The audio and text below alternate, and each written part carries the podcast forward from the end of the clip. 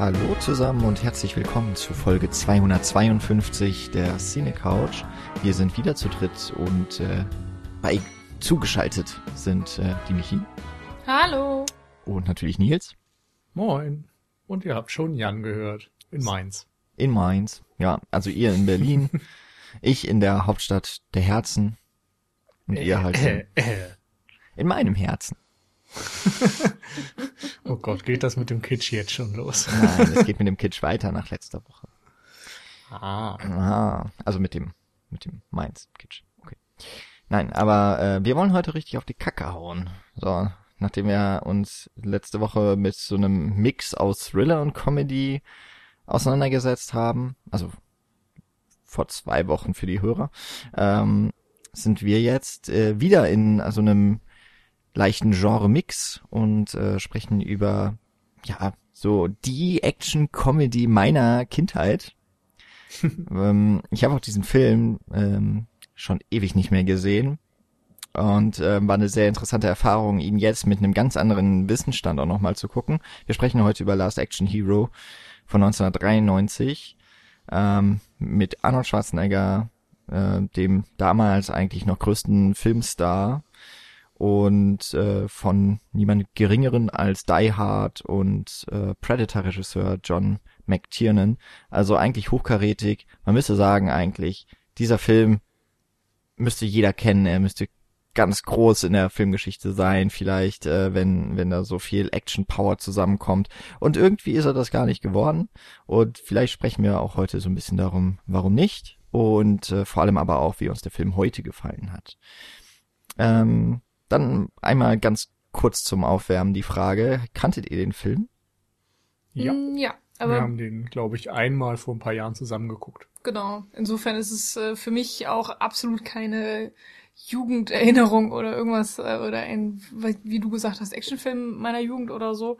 Ähm, hatte den aber auch irgendwie besser in Erinnerung. Also die die Sichtungen war jetzt doch dann auch unterschiedlich, obwohl jetzt vielleicht nicht ganz so viele Jahre ähm, dazwischen liegen.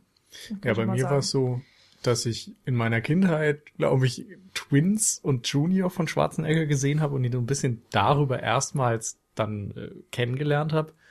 Ähm, und Last Action Hero eben dann auch erst vor ein paar Jahren gesehen habe, als ich dann wiederum schon diese ganzen anderen mhm legendären Arnie-Filme gesehen hatte. Also die Terminator-Reihe und äh, Predator natürlich, Commando und wie sie alle heißen. Ja, das klingt eigentlich für uns, also wir sind ja alle um die 91, 92 Baujahr, ne? Für die Hörer, die es nicht wissen. Also für uns ist ja eigentlich auch Schwarzenegger schon ein Filmstar, den man irgendwie vielleicht so halb mitbekommen hat, aber in der Zeit, in der wir ja wirklich Fernsehen geguckt haben oder sowas, dann waren es tatsächlich äh, so eher die Comedies, die er gemacht hat, auch die Familienfilme. Ähm, und als Actionstar war er eigentlich schon ziemlich raus.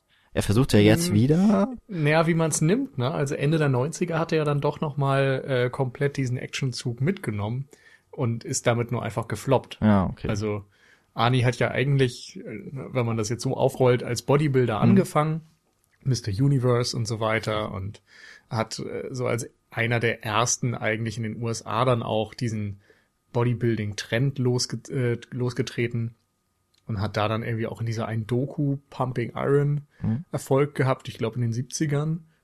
Und im Grunde Anfang der 80er ging dann seine richtige Filmkarriere los. Äh, da waren dann eben Conan der Barbar und äh, Terminator, so die, die ausschlaggebenden Punkte eigentlich von da an hat er eben in ein paar Jahren einfach jährlich im Grunde mindestens einen Film rausgehauen und sehr viel Erfolg an, am Boxoffice damit gehabt. Anfang der 90er dann mit Terminator 2 eigentlich so den prototypischen Actionfilm abgeliefert und sich dann entschieden, dass er ähm, familienfreundliche Filme, Komödien machen will und so ein bisschen mehr als tatsächlicher Schauspieler vielleicht auch wahrgenommen werden will und eben nicht nur als äh, ja, breiter Schrank mit lustigem Austria-Akzent. Und hat dann Anfang der 90er verschiedene Komödien gemacht, wie eben Last Action Hero und später dann Junior oder Twins oder Kindergarten Cop. Und Ende der 90er wiederum so ein bisschen versucht mit, ich glaube, Eraser und, und ähm, wie hieß der andere noch? Collateral Damage? Also so um die mhm. Jahrtausendwende müsste das gewesen sein nochmal versucht, irgendwie wieder auf diesen Actionzug aufzuspringen nach ein paar Jahren Pause, was aber einfach nicht gut funktioniert hat. Terminator 3 dann auch schwache Kritiken. Und dann hat er sich ja eigentlich aus der, äh, ja, aus der Filmproduktion zurückgezogen, ist Gouverneur von Kalifornien geworden, um dann in den letzten Jahren wieder ein bisschen mehr einzusteigen ins Filmgeschäft, erst mit so ein paar Cameo-Auftritten bei den Expendables und jetzt zuletzt auch mit ein paar ernsthafteren Rollen, wo er tatsächlich mal so als gebrochener älterer Mann aufgetreten ist und vielleicht könnte man sagen sogar so mit die besten ähm, Leistungen seiner Karriere abgeliefert hat, aber eben mit Filmen, die eher unter ferner Liefen gelaufen sind. Ja. Also das, was halt jetzt so demnächst kommt, ist, glaube ich, das, was äh, ein richtig, richtig ähm, Sorgen machen muss eigentlich. Er macht ja jetzt wieder, er ist wieder in der Rolle des Terminators, da kam ja auch vor kurzem wieder ein Trailer. Und ich habe jetzt gerade gesehen, dass ähm, Triplets geplant ist. Oh. Ihr könnt euch vielleicht denken, worum es da geht und ja schon ewig angekündigt, eine neue Verfilmung von Conan. Ähm, ja, also er versucht jetzt eigentlich wieder der, ja, er, er ist wieder so ein bisschen die Umkehrung auch. Ähm, Maggie zum Beispiel, den mochte ich ja ziemlich gerne. Ja, Fand ich genau, an den dachte ich genau. auch unter anderem. Das war schon sehr ähm, anderer Film, auch wenn man, ähm, also ich muss auch sagen, ich kenne gar nicht so viel von Arnold Schwarzeneggers Film. Ich habe ähm, als Kind eben hauptsächlich Last Action Hero gesehen und es ist insofern natürlich interessant, jetzt ähm, mit doch wirklich mindestens mehr als zehn Jahre ähm, Abstand, seit ich die, seit ich Last Action Hero das letzte Mal gesehen habe, ähm, dass ich als Kind natürlich nicht Stirb langsam kannte. Ich kannte Commando nicht, äh, okay, kenne ich heute glaube ich noch nicht. Ähm, aber, oh, aber Lethal Weapon, nachholen. Lethal Weapon kann sein, dass das so ungefähr die gleiche Zeit war, aber das ist ja eigentlich auch schon so eine ist ja auch schon die Buddy-Cop-Komödie. Aber ich, aber die Steven Seagal-Filme ja und so weiter, ne? Genau. Ich kannte Terminator nicht und so weiter. Also ich, ich wüsste eigentlich gar nicht, auf welche Filme sich Last Action Hero mit einem parodistischen Blick ähm, fixiert, die aufs Korn nimmt. Und ich hatte trotzdem früher als Kind meinen riesigen Spaß damit. Also ich kannte auch Schwarzenegger als, als Persona nicht. Hm. Also das, das war so ein typischer Kabel-1-Film irgendwie. Ich kenne ihn nur so aus dem Fernsehen. Und jetzt habe ich ihn auch das erste Mal, äh, wie es ja auch erst so seit zwei, drei Jahren eigentlich der Fall ist, seit ich äh, ein paar von seinen früheren Filmen gesehen habe, auch im Originalton gesehen. Und es ist halt einfach eine Mods-Gaudi, seinen Akzent zu ne? ähm, Man kann ihn auch... Wir hatten ja also, zum Beispiel auch... Äh, Last Stand, ne? Hm? Was? Red? Achso, ja, ja, wir hatten auch so Last Stand, glaube ich. Das war so einer der ersten Filme, die ich mit ihm im Originalton gesehen habe. Den hatten wir doch, glaube ich, hat man den nicht auch als Podcast gemacht oder haben wir ihn nur mal vorm mm, Super Bowl gesehen? Nicht. Weiß ich jetzt auch nicht mehr genau.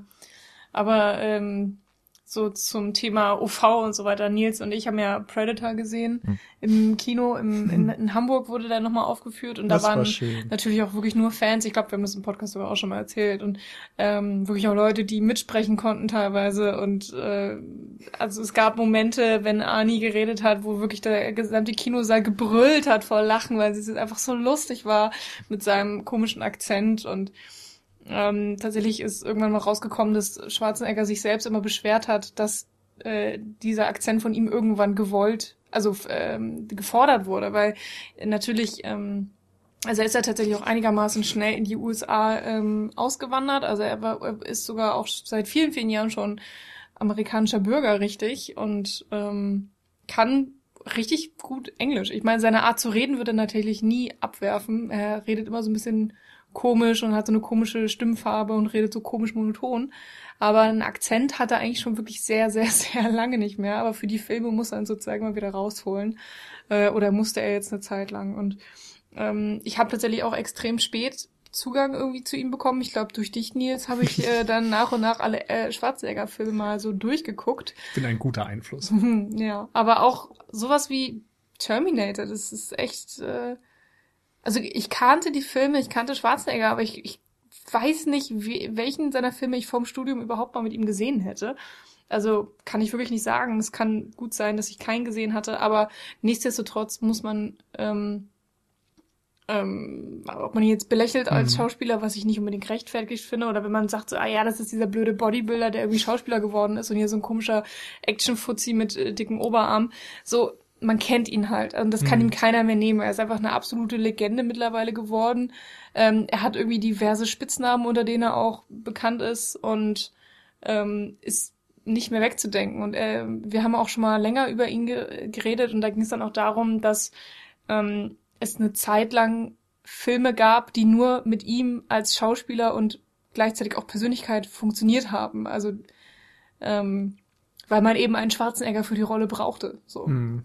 Äh, weil er eben so eine bestimmte, ja ich weiß auch nicht, irgendwas hatte er halt. Ja, genau. Er ist irgendwie nicht Schauspieler, sondern er ist Arnie. Genau, Er, er ja hat es genau. irgendwie geschafft, das so zur Marke zu erheben, dass man immer genau weiß, wie diese Filme funktionieren müssen und wie diese Filme und, und, und eben auch seine Rollen ausgelegt sein müssen, weil sie meistens dann mit genau diesem Bild, was man von ihm hat, spielen. Dass er natürlich bereit ist, die steirische Eiche, die äh, na, alles, die Bäume ausreißen kann im Grunde und der aber gleichzeitig eigentlich ja in vielen Filmen, also Terminator jetzt vielleicht nicht unbedingt, aber in vielen Filmen ist er ja dann trotzdem der Held und derjenige, der vielleicht die Bösen mit einem coolen Spruch noch irgendwie umnietet, aber ansonsten eigentlich eher der ist, für den man eben ja rootet in diesem Fall.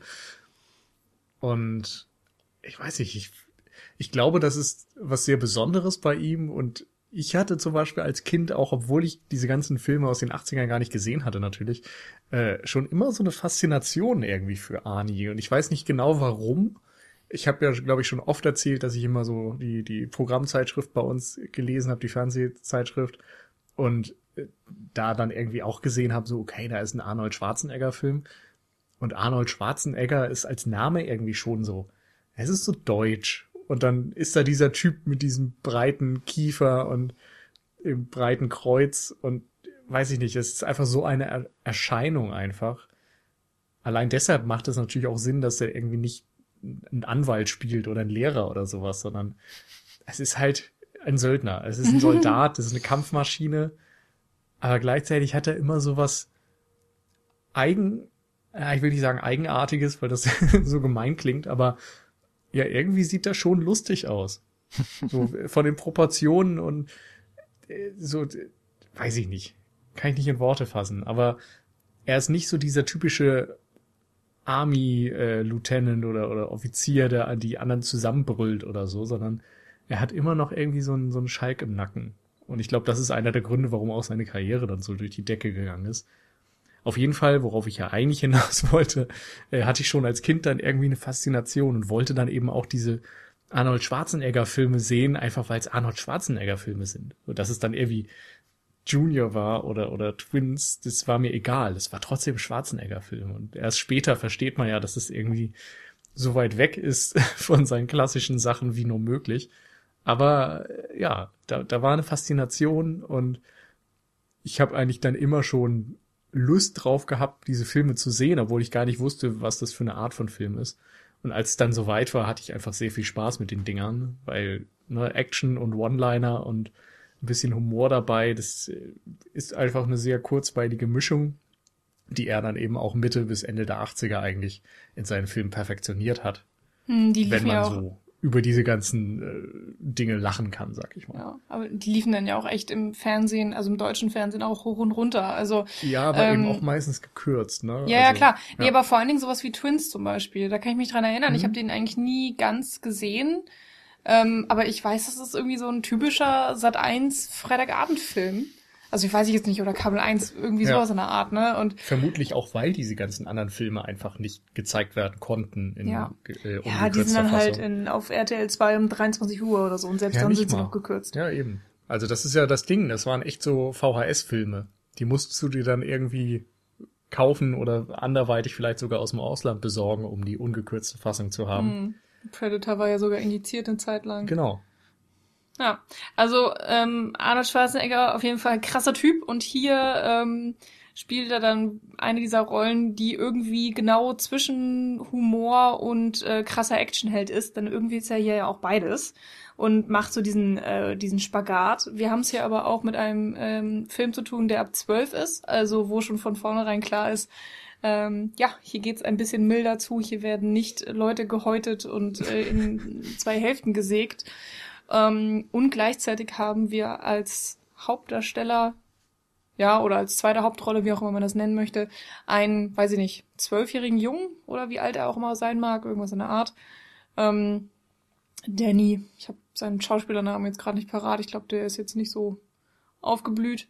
Naja, aber auf jeden Fall hier auch schon eine von vornherein gewollt lustige Kombination, natürlich. Mhm. Und eben auch ein, ähm, ja, logischerweise dann familienfreundlicher Film, ein lustiger Film, ein Film, der auch das gesamte ähm, typische Action-Genre so ein bisschen auf die lockere Schulter nimmt, sich ein bisschen drüber lustig macht, beziehungsweise eben auch extrem selbstreferenziell damit umgeht. Genau. Und das Ganze dann gespickt mit John McTiernan, haben wir ja schon gesagt, der ähm, wie viele Jahre? 88, glaube ich, ne? War stimmt Ja. langsam. Genau. Ähm, Fünf Jahre also davor. oh, danach. 92. Also, Ach so, 88 ach so, hat er. ja. ja. ne? Genau, Hat, wir hat sind er uns langsam gemacht und fünf Jahre später 93 war's, oder? Genau.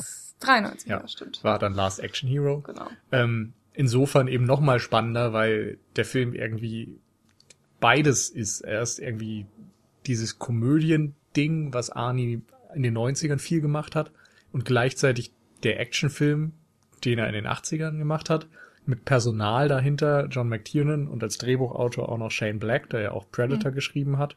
Ähm, also auch, und, und der dann auch noch sehr viele äh, von diesen ganzen Buddy-Cop-Action-Komödien geschrieben hat. Also auch so ein Typ, der beides beherrscht, aber hier sind sie, denke ich mal, weiter von, ähm, von, von dieser Ursprungsrezeptur des Actionfilms weggegangen als je zuvor. Und ähm, ja, der Film ist deswegen eben so spannend, weil er zeitlich genauso zwischen Actionkarriere und Komödienkarriere steht eigentlich und weil er beide Pole so ein bisschen in sich vereint. Mhm.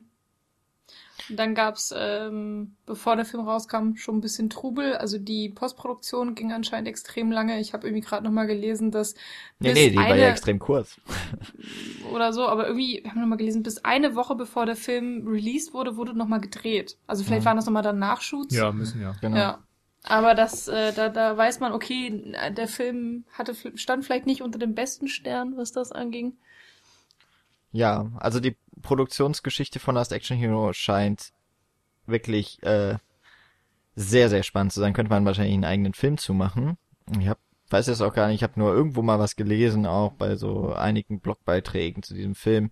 Ähm, auch viele, die den Film verteidigen ähm, für das, was er ist, da er auch große Kritiker hat, dass es ähm, auch vor allem auf dem amerikanischen Markt offensichtlich nur sehr lieblose DVDs und Blu-rays gibt, komplett ohne Bonusmaterial, obwohl es eigentlich so viel darüber zu sagen gäbe.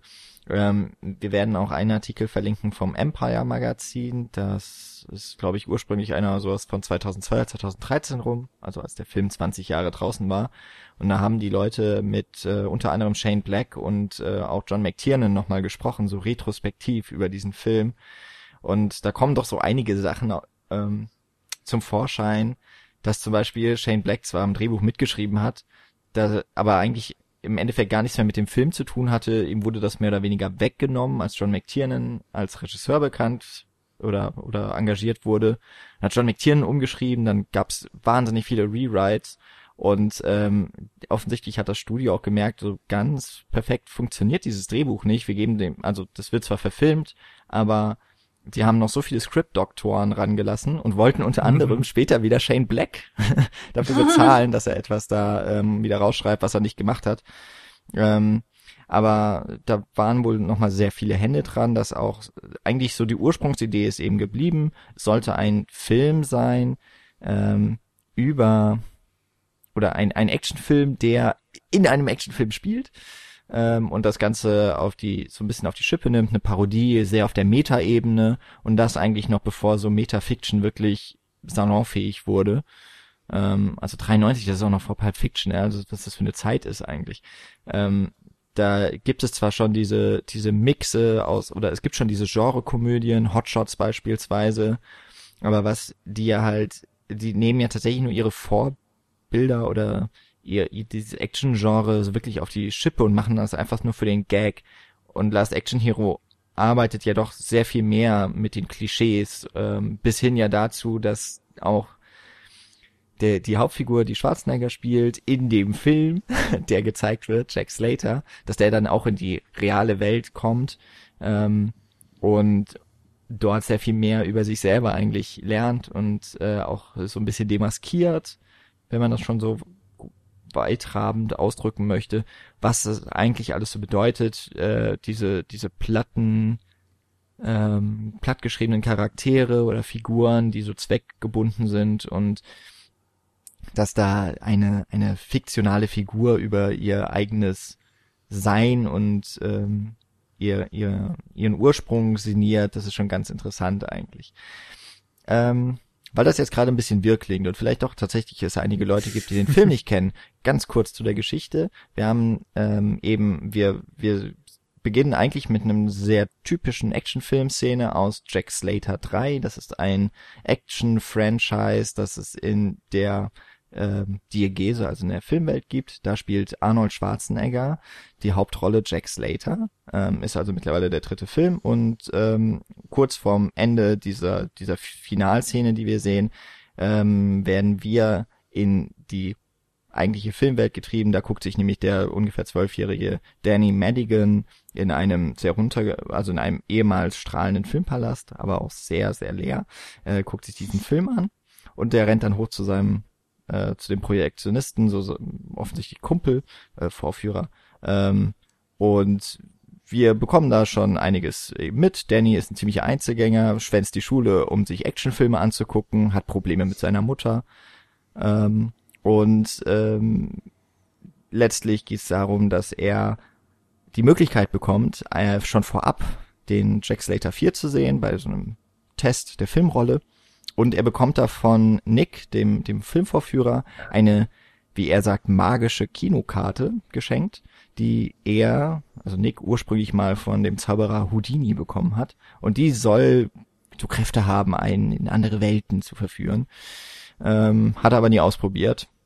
Danny probiert sie aus, er guckt sich den Film Jack Slater 4 an und wird durch die Magie der Karte in die Filmwelt reingezogen und durchlebt dann einige Zeit mit seinem großen Idol Jack Slater. Ähm, und da fängt es eigentlich so richtig an, eben, dass der Film mit den ganzen Action-Klischees spielt, sowas, was später vielleicht auch Scream mit dem Horrorgenre gemacht hat, ähm, dass also ganz bestimmte Situationen wirklich vorausgeahnt werden, dass halt der Danny, der Junge, so viele Actionfilme kennt, dass er weiß, wie die Situationen funktionieren, sie vorhersagen kann und aber eben auch die Figuren im Film davon überzeugen will, dass sie nur eine Fiktion sind. Ja, und da geht's eben auch so um, um einen etwas aufgesetzten Kriminalfall, aber eigentlich geht's halt, es sind eigentlich immer nur die typischen klischeehaften Action ähm, äh, Versatzstücke, um zur nächsten Action-Szene zu kommen. Ähm, bis die eben auch aus der Filmwelt nochmal in die reale Welt kommen, wo auch ein Bösewicht hin verschwunden ist und dort sein Unwesen treibt. So. Mhm. Und äh, wir haben eben so diesen Mix aus ähm, einer tatsächlichen, ich würde schon sagen, auch, es ist so eine gewisse Verneigung auch vor diesen Actionfilmen. Auf der anderen Seite nehmen eben auch mit einem ganz dicken Augenzwinkern und dann eben noch diese Meta-Ebene, die mit drin ist, die ähm, ja, auch was über vielleicht den Zuschauer aussagt, der diese Filme guckt, vor allem auch über Danny Madigan, den kleinen Jungen, der sich die Actionfilme anguckt. Äh, und ja, was das alles so für einen bedeutet. Es ist aber auch irgendwie ein Film über Kinomagie. Es steckt schon ziemlich viel drin. Und man könnte vielleicht auch sagen, es steckt ein bisschen zu viel drin. Äh, darüber werden wir vielleicht auch noch reden. Aber äh, das so grob zu diesem Konzept die dieses Drehbuch aufmachen und dann eben auch dieser Film. Ähm, 93. Ja.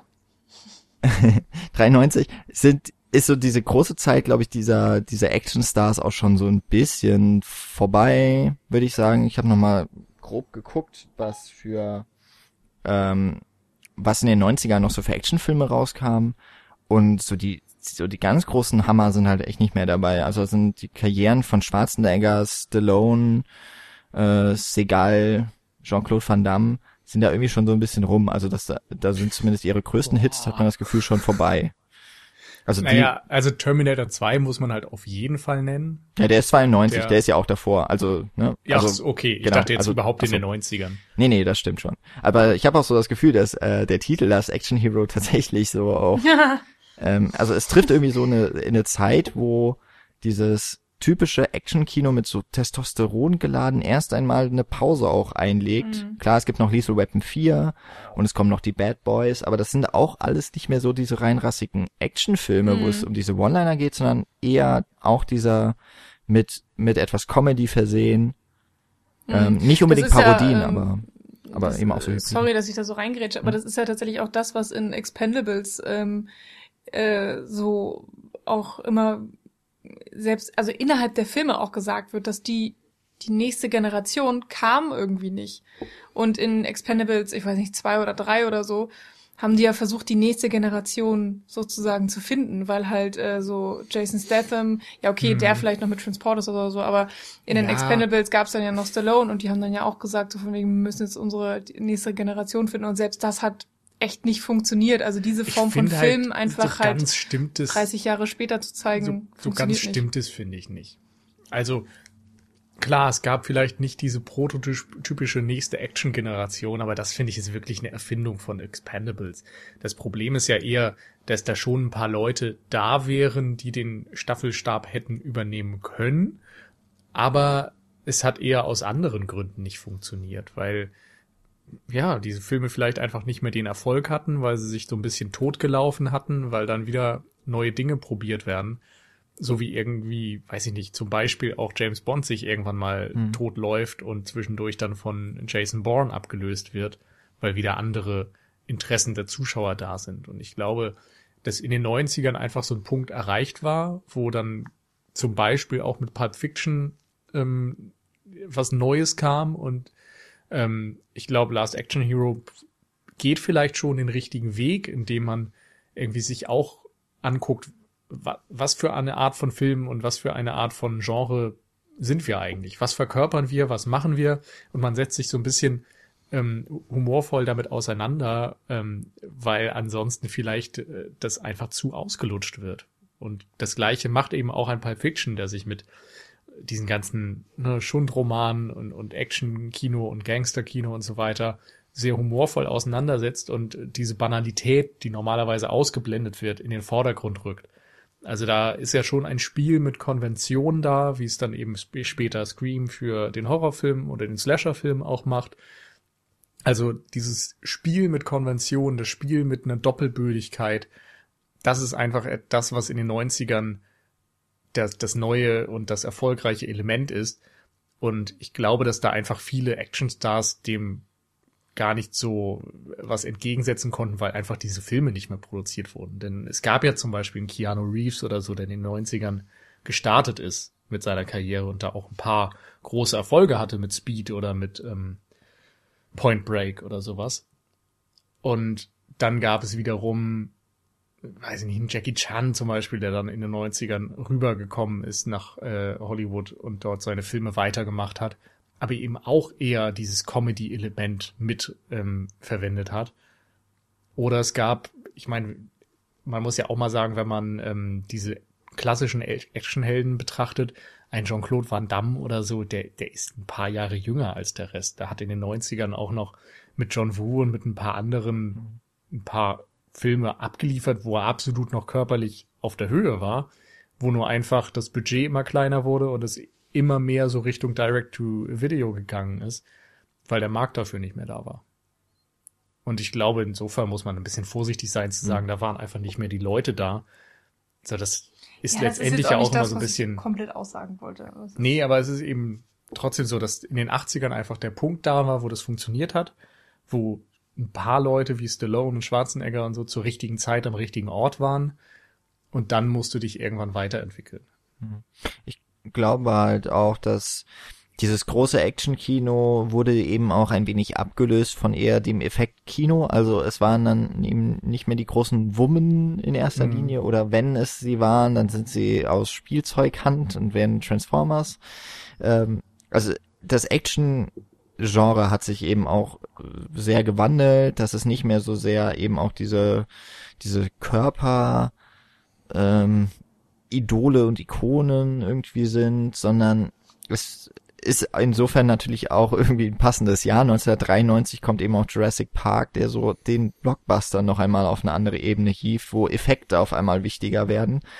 Ähm, und äh, so wie äh, Jurassic Park Last Action Hero ja wohl ziemlich gekillt hat, ähm, der Jurassic Park kam eine Woche vor Last Action Hero an den US-Kinos raus und hat halt einfach einen wahnsinnigen Erfolg gehabt. Das äh, dürfte wohl so ziemlich jeder wissen. Und damit haben offensichtlich die Leute damals aus dem Studio nicht so sehr gerechnet oder haben halt gedacht, na ja, Dinos, wir haben Schwarzenegger. ne? Also wir haben Mr. Universe. Hätte ich damals auch gesagt, Ja. ja. Und Ja. Terminator 2 hat ja auch gezeigt, dass dort Effektkino wichtiger wird. Ja. Hm, stimmt. Und es ist auch nicht so, dass Last Action Hero jetzt nicht Effekte hätte. Also da wird ja auch, also teilweise sieht es ein bisschen cheesy aus. Ich weiß aber nicht, ob das einfach nur so aus heutiger Zeit ist. Ich würde sagen, Terminator 2 ist da besser gealtert. Ja. Aber, Hm. ja. aber ich meine, sie haben halt wirklich auch so, es wurde echt alles reingepasst. pa- äh, gepackt ja sogar ein animierter Kopf, eine, eine äh, weiß was ich, eine Katze, Katze, was? ja, Ja, also eine eine Katze. offensichtlich äh, Roger Rabbit ähm, Parodie, ähm, der ja damals auch ein Riesenerfolg war, 88 glaube ich auch so rum. Ähm, also es ist es ist so wirklich vielleicht einfach ein bisschen noch zu viel des Guten gewesen, was Last Action Hero versucht hat. Ähm, Oder eine zu krasse Mischung vielleicht auch, ne? Dass man sich Und- vielleicht ein bisschen mehr ja. hätte konzentrieren können auf den einen oder anderen Aspekt. Ja, und vielleicht ist er sich auch nicht immer ganz im Klaren, was er möchte, weil ich mir, also es, es ist ja trotzdem dieser Actionheld Schwarzenegger, der in der als Jack Slater, aber dann eben auch, wenn er als Jack Slater in unserer Welt, in der Filmwelt äh, von als Action Hero auf einmal ist. Es geht ja trotzdem darum, dass wir, also wir sollen ihn ja trotzdem als Idol ansehen und irgendwie ist äh, der der Superstar, er ist aber eben auch der Held, so ähm, der der es schon irgendwie schaffen wird. Und wenn wenn er am Ende wieder zurückgebracht wird in den Film, ähm, wo dann seine Verletzung nur noch eine Fleischwunde ist, hat es ja auch schon diesen also dieses Zurückbringen in seine eigentliche Filmwelt und damit wieder in das richtige Action-Genre, hat man doch auch das Gefühl, ja, eigentlich ist, also die Aussage dieses Films könnte ja auch sein, wir machen uns jetzt lustig über das, was wir seit zehn Jahren erfolgreich gemacht haben, vielleicht bis zum Abwinken. Es gibt die geilen One-Liner, es gibt die krasse Action, es, äh, es gibt den Held, der unverwundbar ist. Und wir bringen ihn wieder dahin zurück, weil wir wollen am Ende ja doch, dass es, äh, wir lieben dieses Kino und wir wollen es weiterhin sehen. Und man hätte ja genauso eine Satire darauf machen können und sagen, ja komm, da, diese Zeit ist jetzt wirklich vorbei. Und das ist es ja nicht. Also es ist kein Abgesang auf den Actionhelden, auch wenn es vielleicht der Titel so ein wenig ähm, voraus oder aussagen könnte, vielleicht sogar vorausgedeutet hat. ähm, also das Gefühl habe ich zumindest nicht. Mhm. Ja, und vielleicht ähm, tritt der F Film sich da so ein bisschen selber auf den auf die Ja. Füße. Ähm, vielleicht können wir jetzt mal irgendwie hier richtig in die Vollen gehen. Und ähm, Jan, du hast ja schon sehr schön ähm, eingeführt, worum der Film geht. Und ähm, ich würde jetzt einfach mal anfangen mit der Szene, wenn der Junge tatsächlich in die Filmwelt übergeht. Also in, in den Jack Slater-Film, weil er ähm, äh, genau dieses magische Ticket, Ticket wird irgendwie aktiviert. Also wir lernen Danny ja auch schon kennen als extrem ähm, fantasiereichen Jungen oder er hat eine auf jeden Fall extrem starke Vorstellungskraft und anhand dessen schafft das halt irgendwie, sich in diesen Film mit reinzudenken oder reinzuwünschen. Der Wunsch wird ihm vom Ticket sozusagen gewährt und äh, dann ist er auf einmal im Auto von Jack Slater mitten in einer Verfolgungsjagd, in der äh, diese typischen ähm, absurden Dynamitstangen also es ist ja nicht nur eine Dynami- Dynamitstange, es sind ja eigentlich sechs oder sieben, die halt so ganz umeinander rum an äh, mit dieser langen Schnur angeordnet sind. Man, ja, irgendwie kennt man die Dinge halt. Das fast schon cartoonartig. Und ähm, er ist eben hinten drin im Auto und braucht ein bisschen, bis er verstanden hat, dass er tatsächlich im Film ist. Ähm, und dass das irgendwie auch alles kein Traum ist, was er da sieht. Ähm, Im Grunde redet er die ganze Zeit mit sich selbst oder eben auch mit dem, mit dem Zuschauer und erklärt, also er spricht nicht nur seine Gedanken aus, sondern er erklärt uns dann irgendwie auch die Welt. Und irgendwann fängt er auch an, Jack Slater die Welt zu erklären und sagt ihm, du bist ein Schauspieler, wir sind in einem Film, du kannst nicht sterben, weil wir sind ja hier in einem Actionfilm. Und ähm, das hat mich tatsächlich auf eine Art auch ein bisschen überrascht. Also ich hatte das nicht mehr so im Kopf, dass Danny da sofort anfängt, äh, die harten Fakten sozusagen zu präsentieren und dass dann Jack Slater oder eben Arnold Schwarzenegger im Umkehrschluss das vollkommen abweist, einfach die ganze Zeit sagt, ja Junge, du hast hier irgendwie nichts zu melden und es ist alles Quatsch, was du erzählst. Und ähm, ich fand es irgendwie ganz lustig, dass äh, Jack Slater jedes Mal mit einer Erklärung kommt. So, ja, warum haben denn alle Nummern hier im Land nur hm. vorne die 555 und so, weil dann kann es ja gar nicht genug Telefonnummern geben. Und dann sagt er, ja, aber dafür haben wir ja Vorwahlen und sowas. Und das fand ich irgendwie noch ganz witzig gemacht, hm. weil auf der anderen Seite, es ist schon eine krasse Vorstellung, wenn die deine komplette Identität von 0 auf 100 zusammenbricht und ein Junge dir erzählt, dass du gar nicht existierst. Also äh, das, das haben sie schon ganz gut hinbekommen, das nochmal auf eine lustige Schiene hm. rüberzubringen. Allein deswegen nimmt das ja auch nicht ernst und er hm. hat eben immer Erklärung, weil wenn zu dir jetzt jemand kommen würde und sagt, ey, du, du bist gar nicht real, dann würdest du ja auch sagen, ja, so ein Quatsch. Mhm. Und da hast dann irgendwie auch diverse Begründungen dafür. Aber es ist gar nicht, gar nicht so einfach, das tatsächlich dann zu beweisen. Und vor dem äh, Paradoxon oder vor dem Dilemma stehen ja dann auch die Figuren.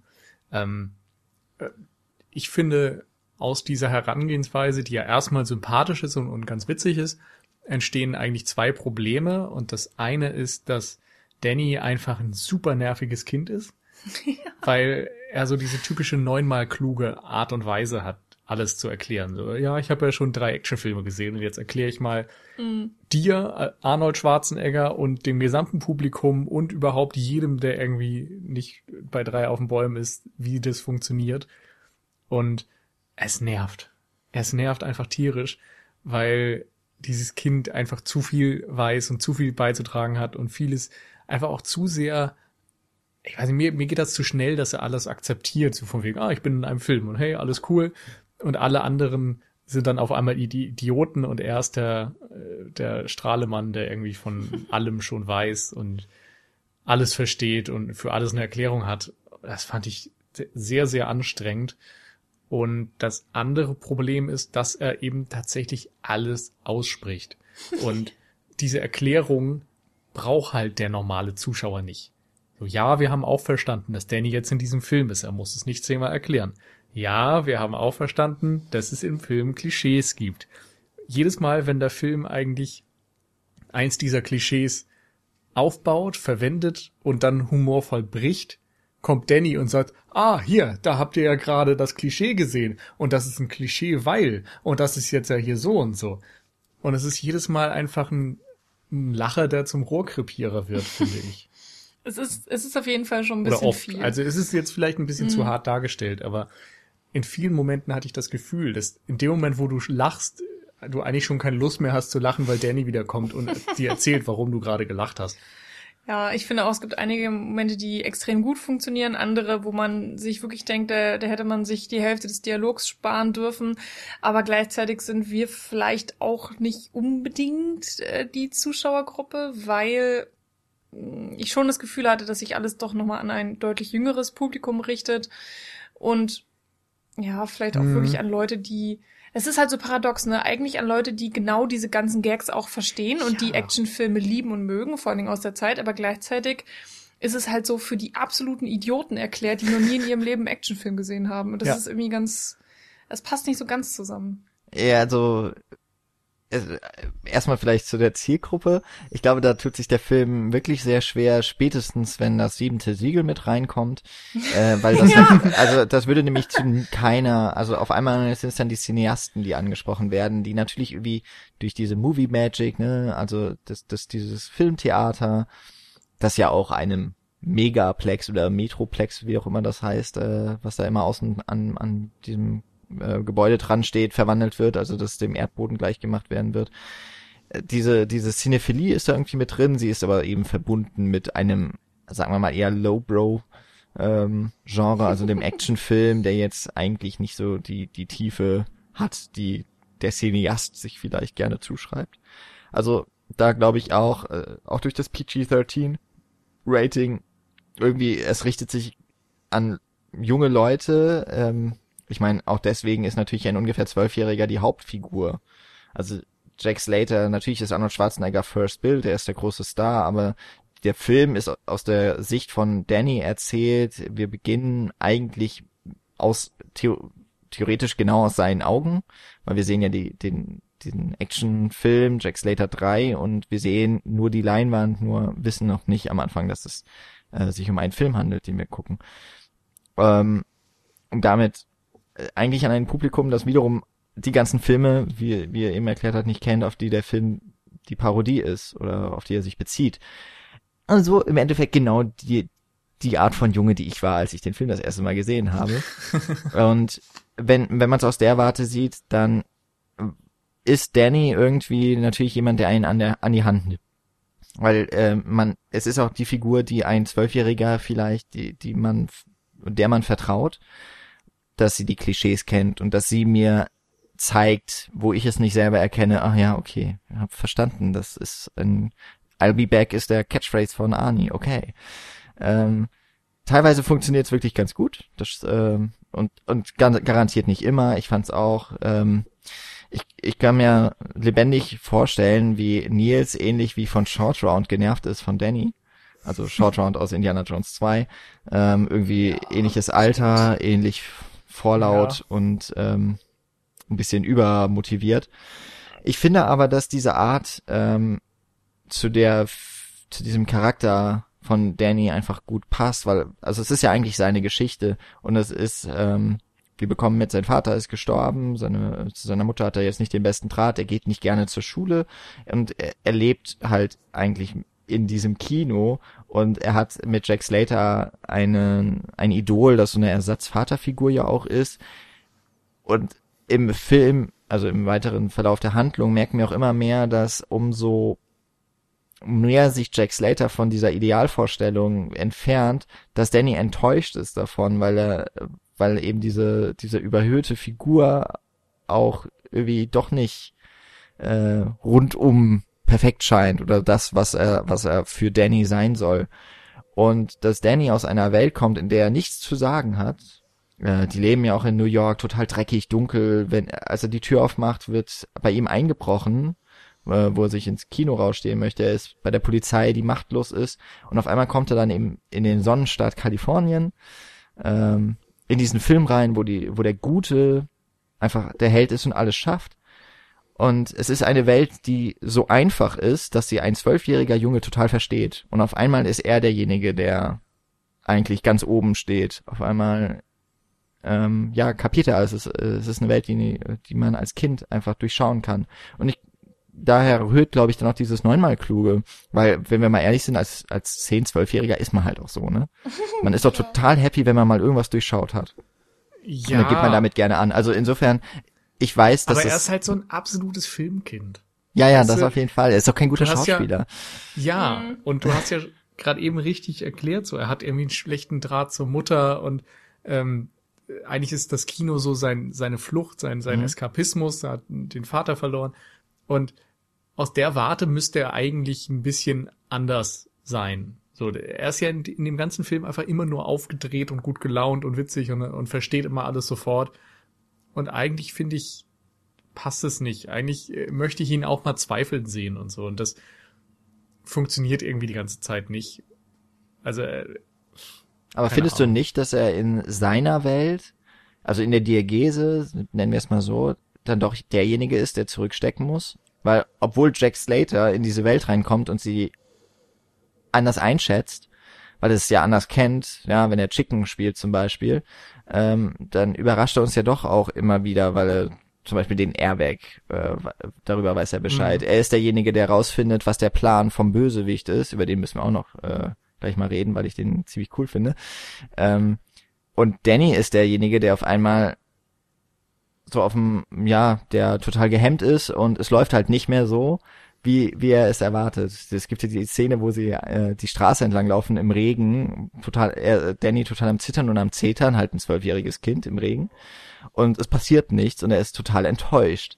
Und Jack Slater bleibt halt in seinem Denken und sagt, es äh, passiert immer irgendwas, ja. Also ich komme immer auf den richtigen Draht, egal was ich mache. Normalerweise werde ich entführt. und ähm, wo, wo eben wie dann klar wird, Danny ist auf einmal wieder der Junge in einer Welt, in der er es eigentlich nicht so richtig beeinflussen kann. Und ich finde schon, dass er da ganz anders reagiert und eher das, diese Art von Kind ist, die man ihm vielleicht eher mit seinem Hintergrund zuschreiben würde und vielleicht erwarten würde. Mm, ich hm. habe auch wirklich das Gefühl, dass seine ähm, Rolle wirklich so geschrieben ist, dass man als jüngerer Zuschauer mit ihm voll mitfeiert. Also dass man total auf seiner Seite steht und dass man das Abenteuer mit ihm erlebt. Aber auch, ähm, das hattest du, Nils, vorhin auch noch kurz angesprochen, gerade in den ersten ähm, Minuten sozusagen, die er in der Jack Slater-Welt ist, hätte ich mich gefreut, wenn er einfach noch, wenn er noch mehr Begeisterung wäre. Also wenn wirklich so diese Magie des Films, die man vorher gespürt hat, also wenn wir da im Filmtheater, also ich glaube Pandora hieß das, äh, wenn wir da sitzen und er auch zum Hoch geht, zum Filmführer und so weiter, dann, dann, dann merkt man seine Begeisterung fürs Kino fast schon mehr, als wenn er dann tatsächlich Teil des Kinos ist. Das fand ich so ein bisschen schade. Also ich äh, habe jetzt auch natürlich keine großartige Lösung, wie man das besser hätte machen können. Das ist ja auch nicht gerade einfach, aber mh, mm, das ging dann irgendwie viel zu schnell in so eine, so in so eine Erklärbärnummer ähm, und dass irgendwie jedes Detail auseinander werden, ähm, genommen werden musste, anstatt einfach mal irgendwie, dass Daniel mittendrin und voll dabei mhm. ist und, und einfach mal begeistert ist sozusagen. Ja, ein Stück weit ist er ja eigentlich auch in einer Gefahrensituation.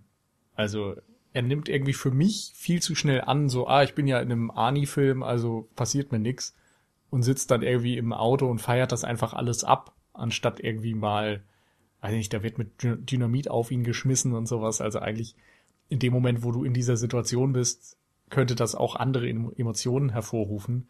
Aber es ist irgendwie von bei ihm in den ersten fünf Sekunden geil, ich bin in dem Film und dann einfach nur so, okay, okay, ich bin drin.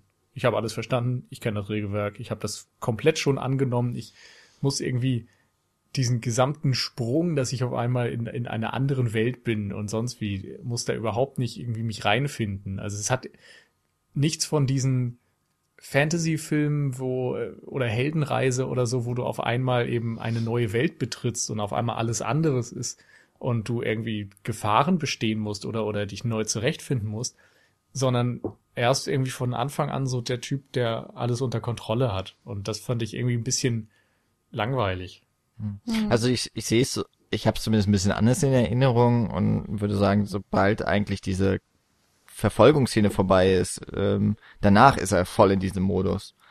Ähm, er, und davor, ich meine, wenn sie da über die, die Brücke springen und so weiter, er schreit ja zum Beispiel auch, weil er irgendwie also während äh, halt Jack Slater total ruhig ist, ja, der der fährt da irgendwo lang, ja, und eigentlich total halsbrecherisch und jeder mhm. würde sterben und eigentlich jedes andere Auto außer das von Jack Slater würde bei so einem Aufprall explodieren.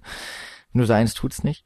Und da ist er ja schon irgendwie noch in diesem Modus, okay, es kann mir schon was passieren. Habe ich zumindest das Gefühl gehabt. Ja, und danach ist er auf einmal, bam, ja, ich, ich mhm. bin hier derjenige, ich habe den Durchblick. Wo mhm. aber finde ich auch, also ich meine, es ist ja auch irgendwie erklärt, weil er, äh, bisschen ist er ja wie äh, Dorothy, die nach Oz kommt, ja, also auch so in eine andere mhm. Welt und aber der Unterschied ist halt, er kennt das alles. Mhm. Ich meine, ja. wenn, wenn ja, aber er kennt es halt eigentlich von außen. Also er kennt es ja aus dem Kinosaal und der Film macht sich leider irgendwie keine Gedanken darüber, was es dann auf einmal bedeutet, diesen Sprung zu machen, tatsächlich in der Welt zu sein, außer boah geil. ja. Ja, finde ich. Schwierige also das Sache ist zumindest so das, was bei mir mhm. ankommt. Mhm.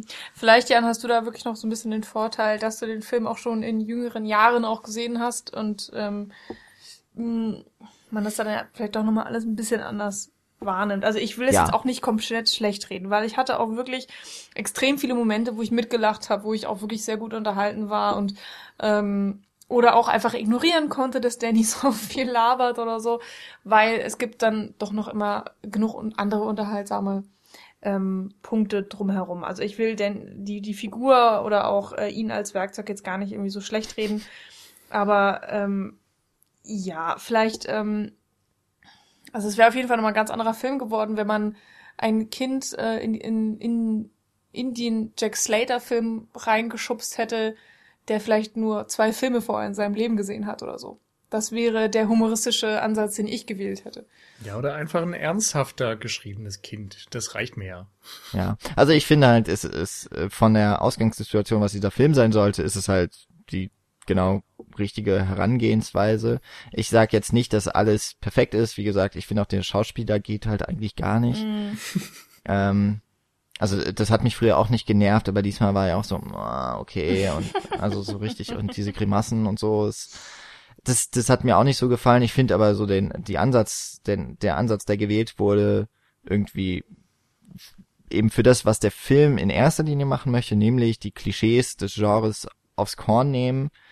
Genau richtig. Also ich glaube anders, es hätte halt nicht funktioniert. Warum sollen zwei äh, ein Kind, das nie ins Kino geht, auf einmal in einen Kinofilm gezogen werden? Also deswegen, das, das finde ich eigentlich ganz cool so. Ich denke aber, ja, er ist dann ein bisschen zu sehr, ähm, hält dem Zuschauer irgendwie ein Schild hin, so von wegen hier lachen, ja, und mhm. äh, hier Applaus. Es gibt aber dann auch immer wieder so Momente, die erkennt man halt oder die versteht der Zuschauer dann eben auch nur, wenn er genau hinguckt und wenn er halt weiß, dass beispielsweise Sharon Stone in Basic Instinct ein weißes Kleid hat und aus einer Polizeistation kommt und raucht, dass äh, hier der T1000 auftritt in der gleichen Szene, also die kommen gleichzeitig aus dem Polizeirevier raus. Das sind dann immer wieder so ähm, Momente, die ähm, kommen, die die finde ich gehen ja noch, dass dann aber in dieser Polizeistation ein animierter ähm, Kater rumhüpft, so futuristische Cops, ganz viele Frauen in so Latex-Kostümen und ähm, ja später noch eine 3D Schwarz-Weiß Hologramm von Humphrey Bogart. Das ist dann halt einfach irgendwie nur noch wirr. Das hat halt, das hat halt gar kein Konzept mehr. Anders als zum Beispiel der, der schreiende Lieutenant, der ist übrigens großartig, finde ich, der dann äh, halt alle, also das ganze Polizei, die ganze Station zusammenschreit, aber vor allem eben Jack Slater und dabei gehen alle Gläser zu Bruch von seinem Büro. Das finde ich schon eine ziemlich witzige Art und Weise. Ähm, ja, der funktioniert schon ganz gut größtenteils, ja. Das finde ich auch. Mich stört in dem Zusammenhang eben, dass es im Nachhinein immer dann nochmal erklärt wird. In dem Fall ist es ja auch so, dass dann heißt, ja, der schreit ja die ganze Zeit, aber eigentlich ist es ja so und so und das ist, der schreit ja nur, weil dies und das und äh, es wird halt alles genau erklärt, so von wegen, das ist ja, weil das in anderen Filmen auch so ist und das macht er ja nur, hm. obwohl das keinen Sinn macht und obwohl sie sich eigentlich total mögen und überhaupt. Und Wisst ihr, was dies, die große... Das mit den Frauen natürlich auch, dass da ja. die Kostüme äh, erstmal gezeigt werden und man wundert sich über diese Kostüme und dann heißt es danach, na ja, es ist ja ein Film, da werden die ja immer halbnackt gezeigt und ah, okay. Und dann wird's halt nochmal dreimal äh, so durchgeführt. Da lutscht es sich immer so ein bisschen tot. Da ist vielleicht auch das Problem, dass der Film halt 93 herausgekommen ist und es sind doch nicht allzu viele ähm, von diesen selbstreflexiven, selbstreferenziellen Filmen zu dem Zeitpunkt gab und man dem Zuschauer dann einfach nicht zugetraut hat, dass er das alles rafft. Und ja, aus heutiger Sicht, wo man eben Dutzende dieser Filme gesehen hat, ist es dann einfach nur noch ermüdend. Aber weiß ich nicht. Aber wisst ihr, was die große Ironie in dem Ganzen ist? Ich glaube, so wie Danny immer den ganzen Film erklärt und alles, was irgendwie schief läuft und sagt so, ja, das ist der Comic Relief und so. Ich glaube, so sind wir manchmal zu unseren Freunden wenn wir irgendwie Filme mit denen gucken und dann immer alles erklären. Also ich nerv meine Freunde verhältnismäßig selten während des Guckens. Eher danach. Nee, danach, genau.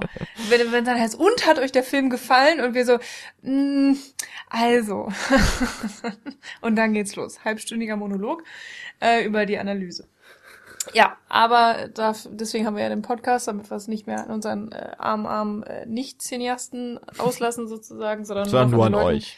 Genau, die das aber hören wollen, ist ja alles freiwillig. Ihr sitzt ja nicht mit uns in einem Raum und seid gezwungen, uns zuzuhören.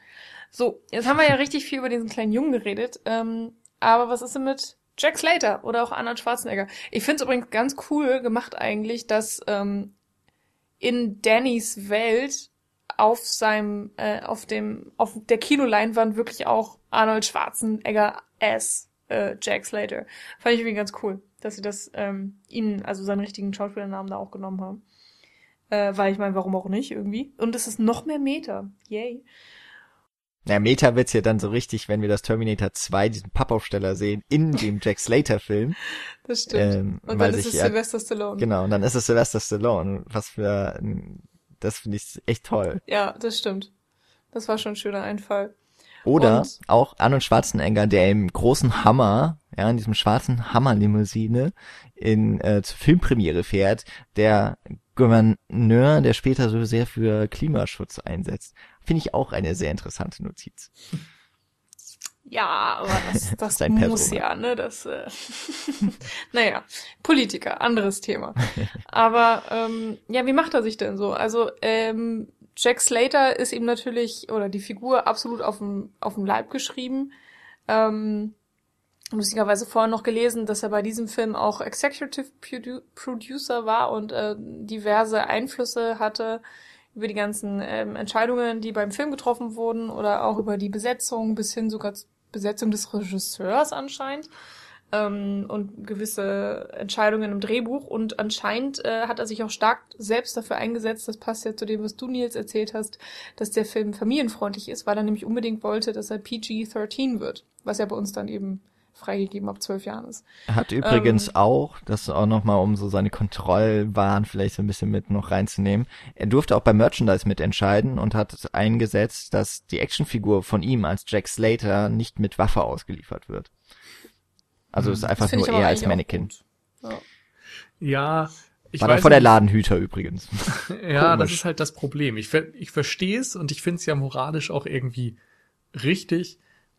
Aber das ist eben dann wieder dieses Ursprungsproblem. Was will der Film eigentlich sein? Mhm. Denn du kannst irgendwie nun mal nicht einen Actionfilm über einen, einen mordenden Cop machen, der sich dann an Kinder richtet. Aber irgendwie versucht der Film es dann halt doch wieder. Und so ein Jack Slater, der dann ohne Waffe ausgeliefert wird, ist irgendwie die perfekte Metapher für diesen Film auf eine Art. Denn dieses PG-13-Rating, was ja dann auch noch im Film explizit angesprochen wird, in der Szene, wo Arnie dann äh, nicht das Schimpfwort oder so vorlesen kann. Ja. Äh, und dann eben auch Danny wieder sagt, oh, du kannst es nicht vorlesen, weil der Film ist PG-13. Ha, ha, ha, ha. Ja, äh, das ist eben auch wieder so ein Moment, wo dem Film hier und in anderen Punkten das eigentlich gut getan hätte, wenn er sich eben drüber hinwegsetzt, wenn er vielleicht auch im Hinblick auf die Filme, die in den 80ern mit Arnie und Konsorten erschienen sind, die äh, sehr brutal sind, das irgendwie zu spiegeln, weil wenn du die Fans davon ansprechen willst, dann musst du denen irgendwie auch ein bisschen was in puncto Action bieten und Ernsthaftigkeit und so weiter, Bedrohung, was das vielleicht ein bisschen spiegelt, ein bisschen was für Erwachsene. Und dann einen Kinderfilm zu machen, der aber diese ganze Zeit 80er Actionfilme referenziert, ist ein bisschen merkwürdig. Aber so fühlt es sich eben an, weil ne, Blut fließt im Grunde kaum. Es wird im Grunde on-screen kaum jemand von diesen ganzen Bad Guys umgebracht. Es wird nicht geflucht. Es Sex passiert natürlich auch nicht. Also es ist alles so ein bisschen entschärft. Und das merkt man dem Film, finde ich, schon sehr deutlich an. Aber findest Und- du, dass es dir nicht genug Action geboten wurde? Ja, Action und Action. ne? Also da explodiert irgendwie jede Menge. Nach der 500. Explosion hatte ich dann auch ehrlich gesagt keine Lust mehr. Also das hatte echt so einen Ja. krassen Wiederholungseffekt. Ähm, Also du hast natürlich dann, mich eher. äh, du hast fiese Bösewichte. Über die Bösewichte sprechen wir ja mit Ja, Sicherheit aber noch und die wir waren doch jetzt gerade bei der Action. Ja, genau. Du bist reingegrätscht, als ich was gefragt wurde. Also lass doch einmal da bleiben. Ich wollte So. ja nicht weg von der Action. Naja, äh, auf jeden Fall finde ich in dem Moment, ähm, ja, ist die Action einfach nicht konsequent. So, es äh, passiert irgendwie oft Action, aber sie ist irgendwie nicht, sie fühlt sich nicht real an, sie fühlt sich nicht an wie in den 80er Filmen. Also es ist so ein bisschen dieses, ah, weiß nicht, so, ein- so, ein- so ein lahmes Plagiat davon. Auf eine Art. Hm. Ich finde halt, dass es eigentlich ganz insofern funktioniert, dass es so diese total überdrehte Action gibt in den Jack Slater Film und in der übergreifenden Diegese, wenn äh, zum Beispiel dieses Chicken Race, ja, also die Autos, die sich äh, die gegenseitig aufeinander zufahren so und Mhm. es letztlich ja darum geht, der mit den stärkeren Nerven äh, bleibt halt einfach drauf und der andere dreht ab und fährt irgendwo gegen.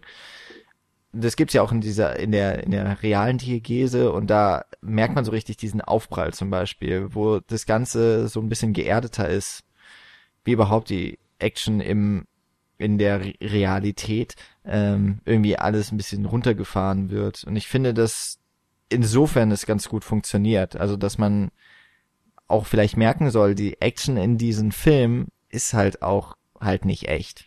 Mhm.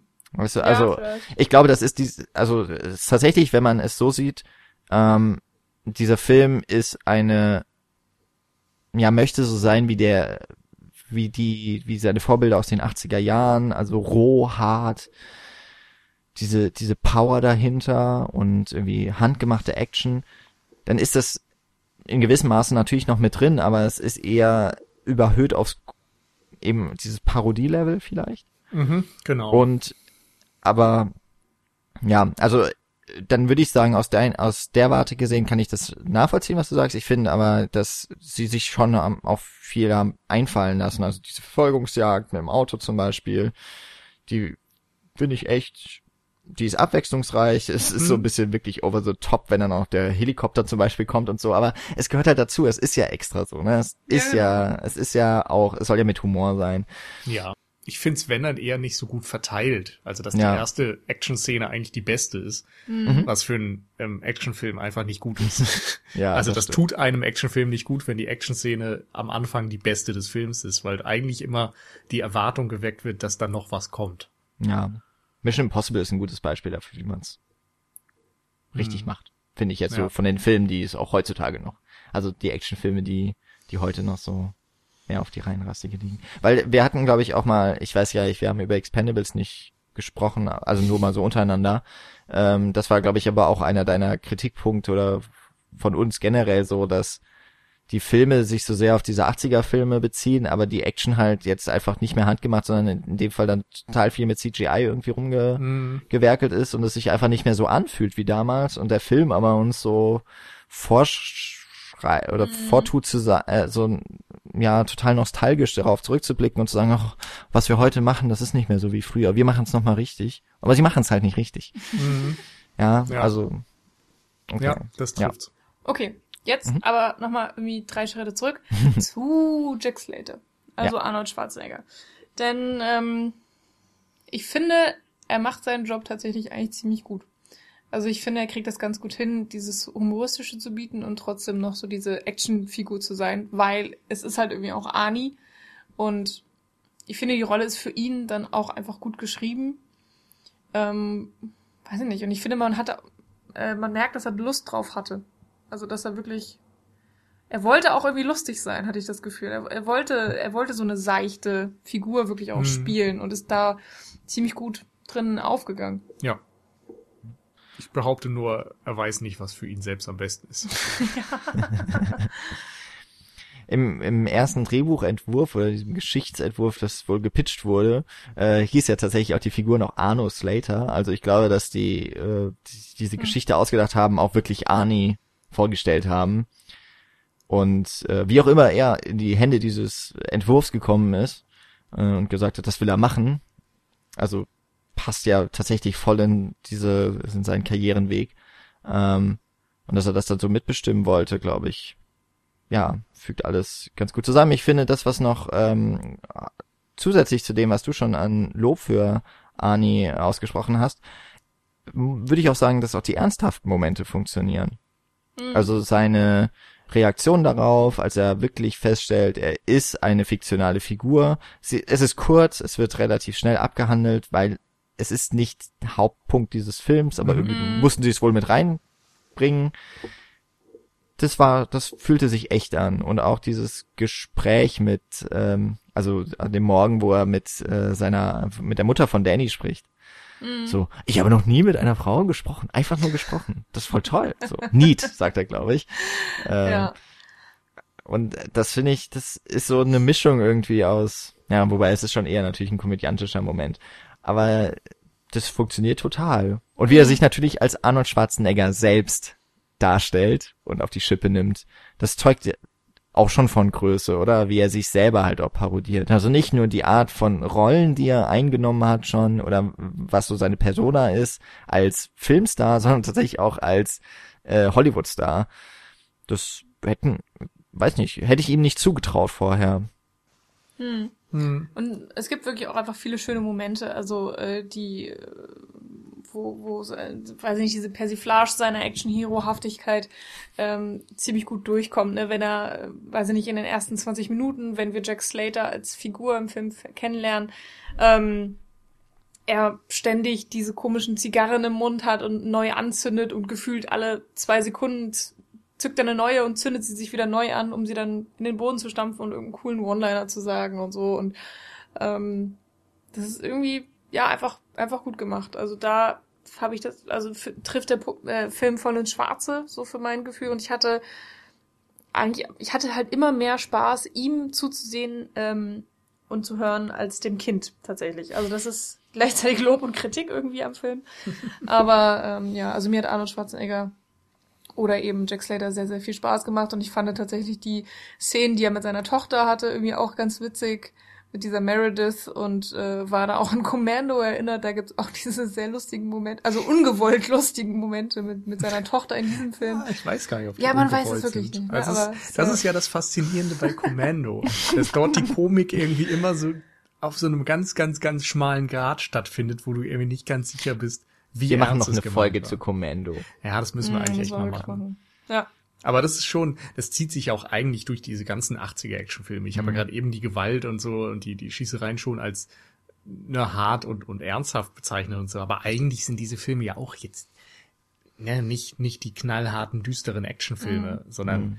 da ist ständig Platz für irgendwelche dummen One-Liner und, und ein bisschen Spaß zwischendurch. Und mhm ich weiß nicht, die haben sich eben alle irgendwie nicht so ernst genommen. Und dieses sich nicht so ernst nehmen, aber trotzdem eine ernste Geschichte erzählen. Das zeichnet irgendwie die 80er-Filme aus. Ich äh, kann das, glaube ich, nicht besser in Worte fassen, aber ja, in den 90ern kippt es dann irgendwie sehr Richtung, wir sind eindeutig Komödien. Mhm. Und mhm. das nimmt dem teilweise so ein bisschen die Faszination, glaube ich. Das ist irgendwie noch eine andere Nummer, als wenn er dann bei Commando während der Opening Credits schon irgendwie mit seiner Tochter Eis essen geht und Rehe füttern und sowas.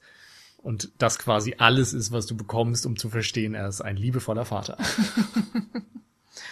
ja, ich glaube, ich hätte mir tatsächlich, also das Einzige, was ich mir noch gewünscht hätte, wäre vielleicht nochmal ein oder zwei Szenen mehr, wo ähm, Jack Slater alleine ist. Also natürlich, in, wenn wir im Film anfangen und wir sehen Jack Slater 3, dann ist er ja so logischerweise komplett für sich allein und wir haben so eine Art Audiokommentar von Danny oder seine, seine Kommentare jedenfalls dazu, seine Reaktionen.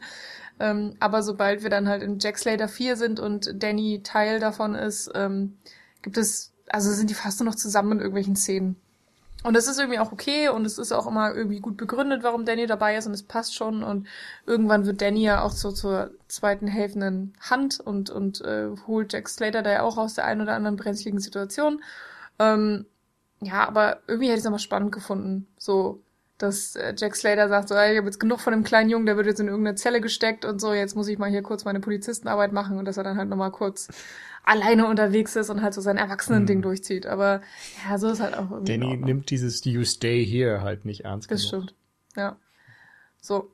Falls ihr nichts äh, dazu hinzuzufügen habt, würde ich gern äh, rübergehen zu äh, unseren Bösewichten oder dem Eigentlich einem ja großen. Nur dem einen, oder? Ja, aber es gibt, es gibt ja noch einen zwei. kleinen.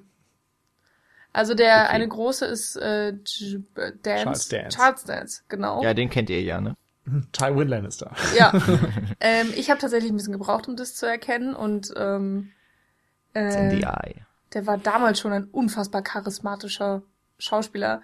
Irgendwie schade, dass ich den jetzt erst durch Game of Thrones so richtig kennengelernt habe, weil ähm, hier in Last Action Hero gefällt er mir unglaublich gut. Er ist so fies. Er ist, ähm, weiß ich nicht, so unan ja, unangenehm ist nicht das richtige Wort, aber er ist halt so so giftig. Und ähm, ja, er hat mir super gut gefallen. Das mit seinem Glasauge ist halt irgendwie so ein nettes Gimmick. Das er, er hat mich fast schon an so eine ähm, James Bond Parodie erinnert. So. Mhm. Ähm, irgendwie ganz nett, dass sich das halt auch immer wieder ändert und dass es halt gleichzeitig noch explodieren kann. Da haben sie sich halt ein bisschen was einfallen lassen, um diese Figur ähm, auszuzeichnen und dass er halt den die Mafia von innen draus zerstören möchte und ihm da irgendwie Jack Slater in die Quere kommt, ist halt irgendwie auch eine ganz coole Geschichte, so finde ich. Und ähm, ja, also ich weiß nicht, der hat mir einfach echt gut gefallen. Ich hätte gerne sogar noch mehr von ihm gesehen. Ähm, größter Kritikpunkt aber, dass er dann, dass der die Figur an sich sich selbst am Ende kaputt macht, weil ein anderer Bösewicht hinzugeholt wird. Also das habe ich nur wirklich nicht verstanden, was das sollte. Ähm, und dadurch verliert er einfach vor allen Dingen am Ende des Films total an Stärke, weil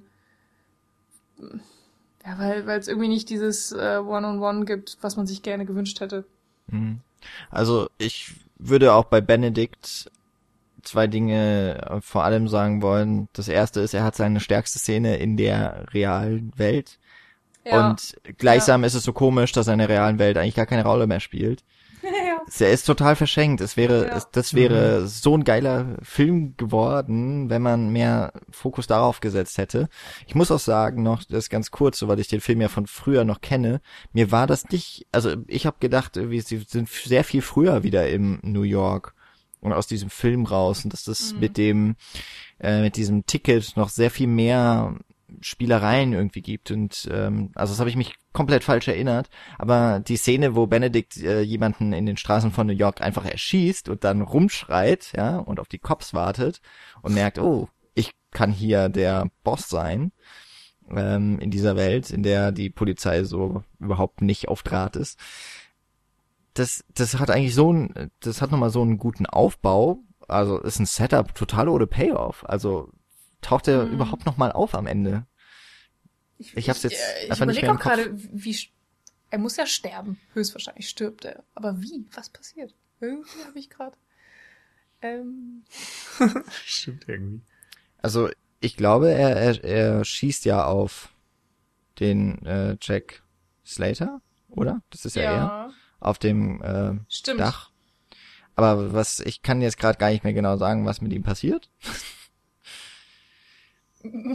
also er, ich, wahrscheinlich stirbt er, weil die Karte fliegt ja irgendwie runter. Also er hat ja noch so irgendwie das Ticket und das fällt irgendwie runter auf das Kino und der Tod kommt raus. Explodiert da nicht auch ganz viel? Ah. Hm. Och, ich ja. war, das ist echt schlimm. Wie kann das denn sein, dass wir alle drei den Film gestern gesehen haben und jetzt gerade hier hängen und nicht wissen, was mit dem Bösewicht. Ja. Das ist kein gutes Zeichen. Spricht das gegen uns oder gegen den Film? Gegen den Film. Ich glaube auch, also es ist einfach diese die die Szene oder diese zwei Szenen, die er eigentlich hat, das eine Mal, wo er ja mitbekommt, dass da Leute jemanden erschossen haben für Sportschuhe. Das ist so ein Klischee aus New York dieser Zeit, glaube ich auch, oder vielleicht auch kein mhm. Klischee, sondern traurige Wahrheit. Ähm, wo, wo ihm so das erste Mal irgendwie klar wird, es ist ja auch ganz anders als das, was er kennt. Aber vor allem ja dieser Gedanke, dass der Bösewicht, der halt in diesen Actionfilm im Endeffekt immer das Gute in die Quere kommt, dass der auf einmal in die Welt kommt und es spielt alles in seine Karten. Hm. Ja, und äh, dann haben wir den Held, der sich total schwer tut in dieser Welt. Also Jack Slater ist ja derjenige, der sich einfinden muss so richtig. Ja. Ähm, auch wider Willen in diese Welt kommt. Benedict ist ja so mehr oder weniger, er hat ja nichts mehr zu verlieren im Jack Slater mhm. Film und äh, kommt dadurch in die in die reale Welt. Und ja, das wäre eigentlich ein sehr guter Punkt gewesen, um zu sagen, ja, cool, äh, da machen wir noch was draus. Mhm.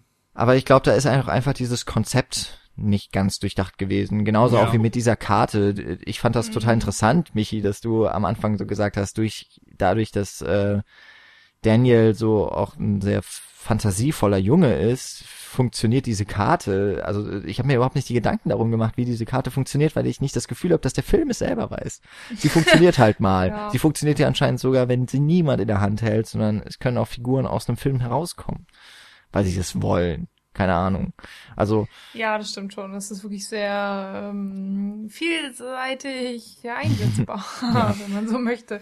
Also man kann ja einfach sagen, ne, so die Magie des Films an sich und ja, es dann einfach so stehen lassen. Ja. ja, aber das ist genau der Punkt. Ich habe am Ende auch noch mal überlegt, als ähm, quasi das Jack Slater 3 Finale nach ähm, Ja. gespielt wird, nur jetzt in der vermeintlichen Realität. Und jetzt eben mit Danny in, in der Rolle des Sohns von Jack Slater. Ähm, da gibt's dann auch wieder irgendwo Schriftzüge, so Leuchtreklame, wo im Acme draufsteht. Also diese fiktive ACME. Hm. genau, ACME geschrieben. Diese Firma, die äh, in fiktionalen Werken ständig verwendet wird und so und sich da so ein bisschen als Running Gag etabliert hat, dass irgendwie immer, wenn so eine fiktive Großfirma gesucht wird, die eben so heißt. Und das, diese Firma, die wird am Anfang, glaube ich, in Jack Slater 3 sogar schon irgendwo im Hintergrund angezeigt. Und hier dann eben wieder. So dass man in einem durchdachten Film eigentlich annehmen müsste, dass es ein Hinweis ist, dass wir irgendwie jetzt immer noch nicht in der Realität sind, dass da irgendwie noch eine dritte Ebene vielleicht ist oder so. Aber irgendwie habe ich mich relativ schnell mit dem Gedanken abgefunden, dass da wahrscheinlich einfach nichts hintersteckt. Also mir ist das nicht aufgefallen. Ich könnte mir aber vorstellen, dass es so gedacht war. Hm. Aber es wird eben am Ende nicht aufgelöst. Es ist Nee, nicht das so, dass stimmt. dann noch mal irgendwie so eine Ebenbrüchigkeit äh, weitergedacht wird oder dass dann noch mal irgendwie aus diesem Bild was hervorgeht, sondern ne, der Tod ist halt irgendwie aus dem Kino jetzt raus und ist in New York und das ist dann auch egal und ja, die Helden überleben halt irgendwie und alles gut und dann war's das.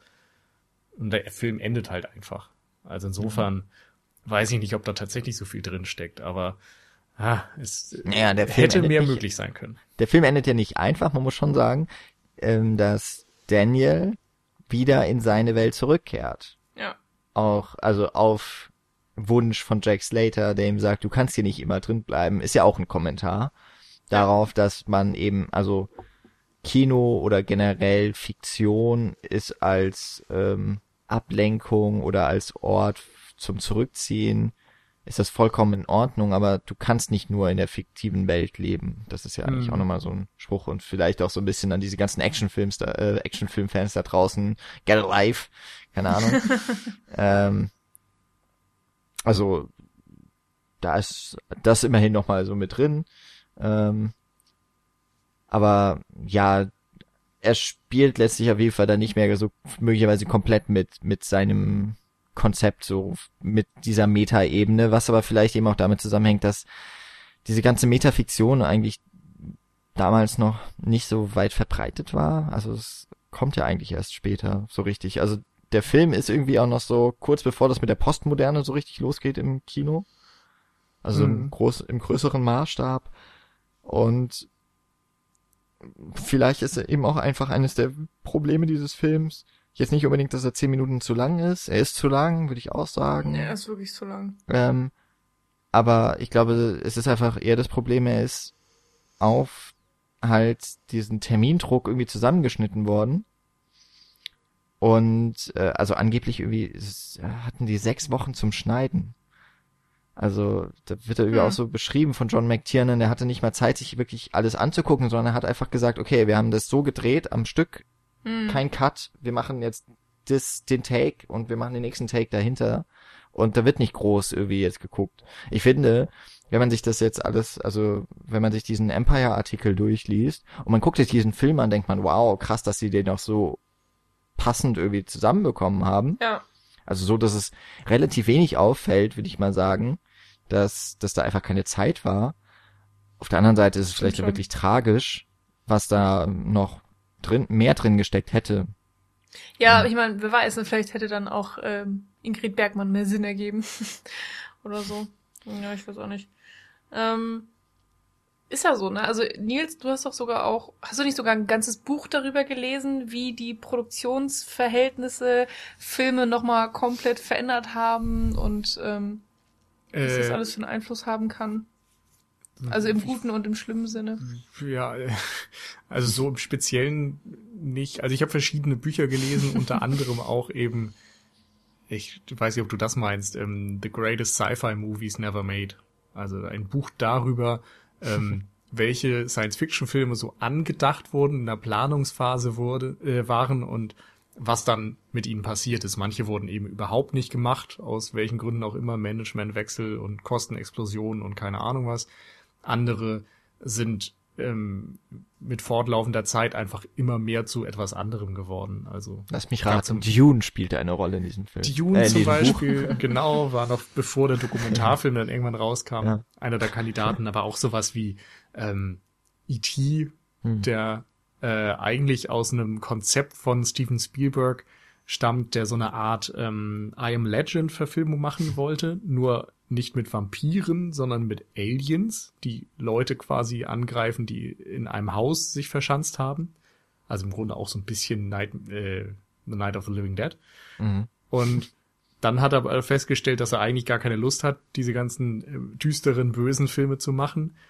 Und hat dann einerseits selbst E.T. gemacht, die freundliche Variante davon.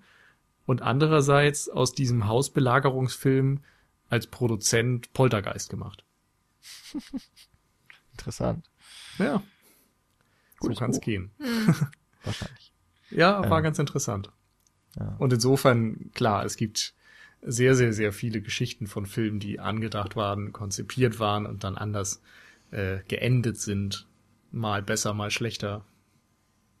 Also so wie es sich anhört, äh, wie gesagt, diesen Empire-Artikel, den werden wir verlinken. Vielleicht ja, wer sich den durchliest und das interessant findet. Also ich fand ihn sehr äh, äh, erhellend und einfach mal so so posthum oder naja, also äh, im, im, im Nachhinein äh, so was über die Produktionsgeschichte zu erfahren und sich dann auch mal in den Film zu Gemüte zu führen. Also das macht macht mir jetzt zumindest auch Spaß auf das Buch. Vielleicht ähm, verlinken wir das einfach auch gleich noch. Das, äh, wenn man so quasi angeteasert ist von so einer Art von Text, ist das Buch dann wahrscheinlich auch für äh, die Person genau das Richtige. Vielleicht. Muss ich mir mal ausleihen. Hm. Ähm, jetzt sind wir mal ein bisschen weggekommen. Mm, wir waren beim Bösewicht, bei dem wir uns gar nicht sicher sind, genau wie er endet. Ja, ich habe noch mal, äh, ich habe nachgelesen tatsächlich. Also sie sind halt auf diesem Dach und Ani ist äh, angeschossen und alles ist schrecklich und er ist kurz vor Sterben.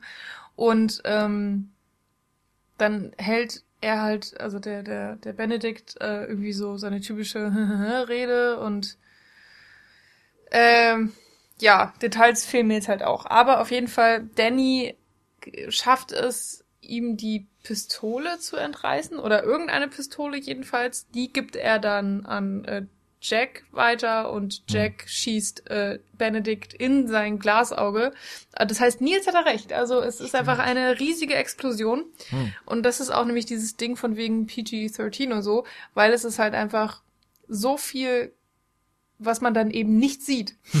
es ist sozusagen, du hast Dach, du hast Regen, du hast einen Benedikt und dann ist die Kamera 100 Meter weiter weg und du hast eine große Explosion auf dem Dach. Und es wird auch wieder eigentlich viel mehr Sinn machen, dass das nicht die Realität ist. Ja. Ja, stimmt. Eigentlich schon. Und dann äh, ist es halt sofort so, dass wir mit Ani im Krankenwagen sind und um sein Leben fürchten. Also der Moment ist auch so extrem schnell vorbei, ähm, was ich auch wirklich schade finde, weil äh, der Benedikt, der hat, Hm. der hat nicht das Ende, was was ihm verdient. Ver- Nein, was, ihm er verdient hätte. So, Mhm. ja, irgendwie so. Ja.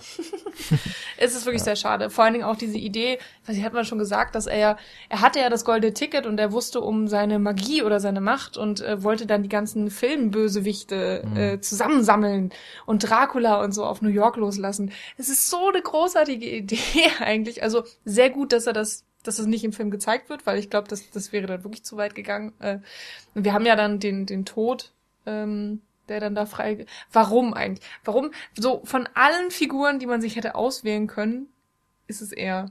Also ich habe mich über Dracula oder King Kong dann doch schon ein bisschen mehr nochmal gefreut. Aber Naja, egal. Naja, also es passt warum ja gerade nicht so King dieses- Kong macht schon Sinn. ist Ja, einfach okay. zu teuer und zu Ja. aufwendig. Stimmt. Na gut, meinetwegen. Und der Tod ist halt so ein, ist so klassisch.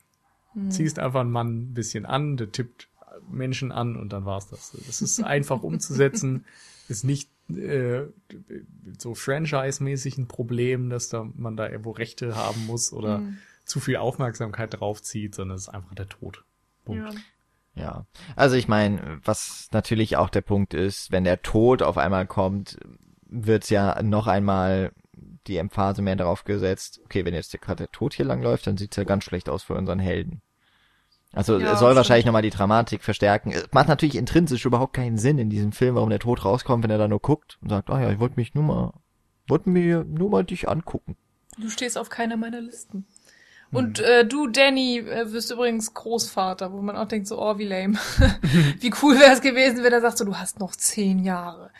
Ja, oder wenn er auch sagt, naja, du stehst äh, schon auf meiner Liste, aber du stirbst noch nicht. Du wirst vorher äh, noch äh, eine vorzeitige Ejakulation und sonst was erleben. so, warum kriegt er nicht den Satz?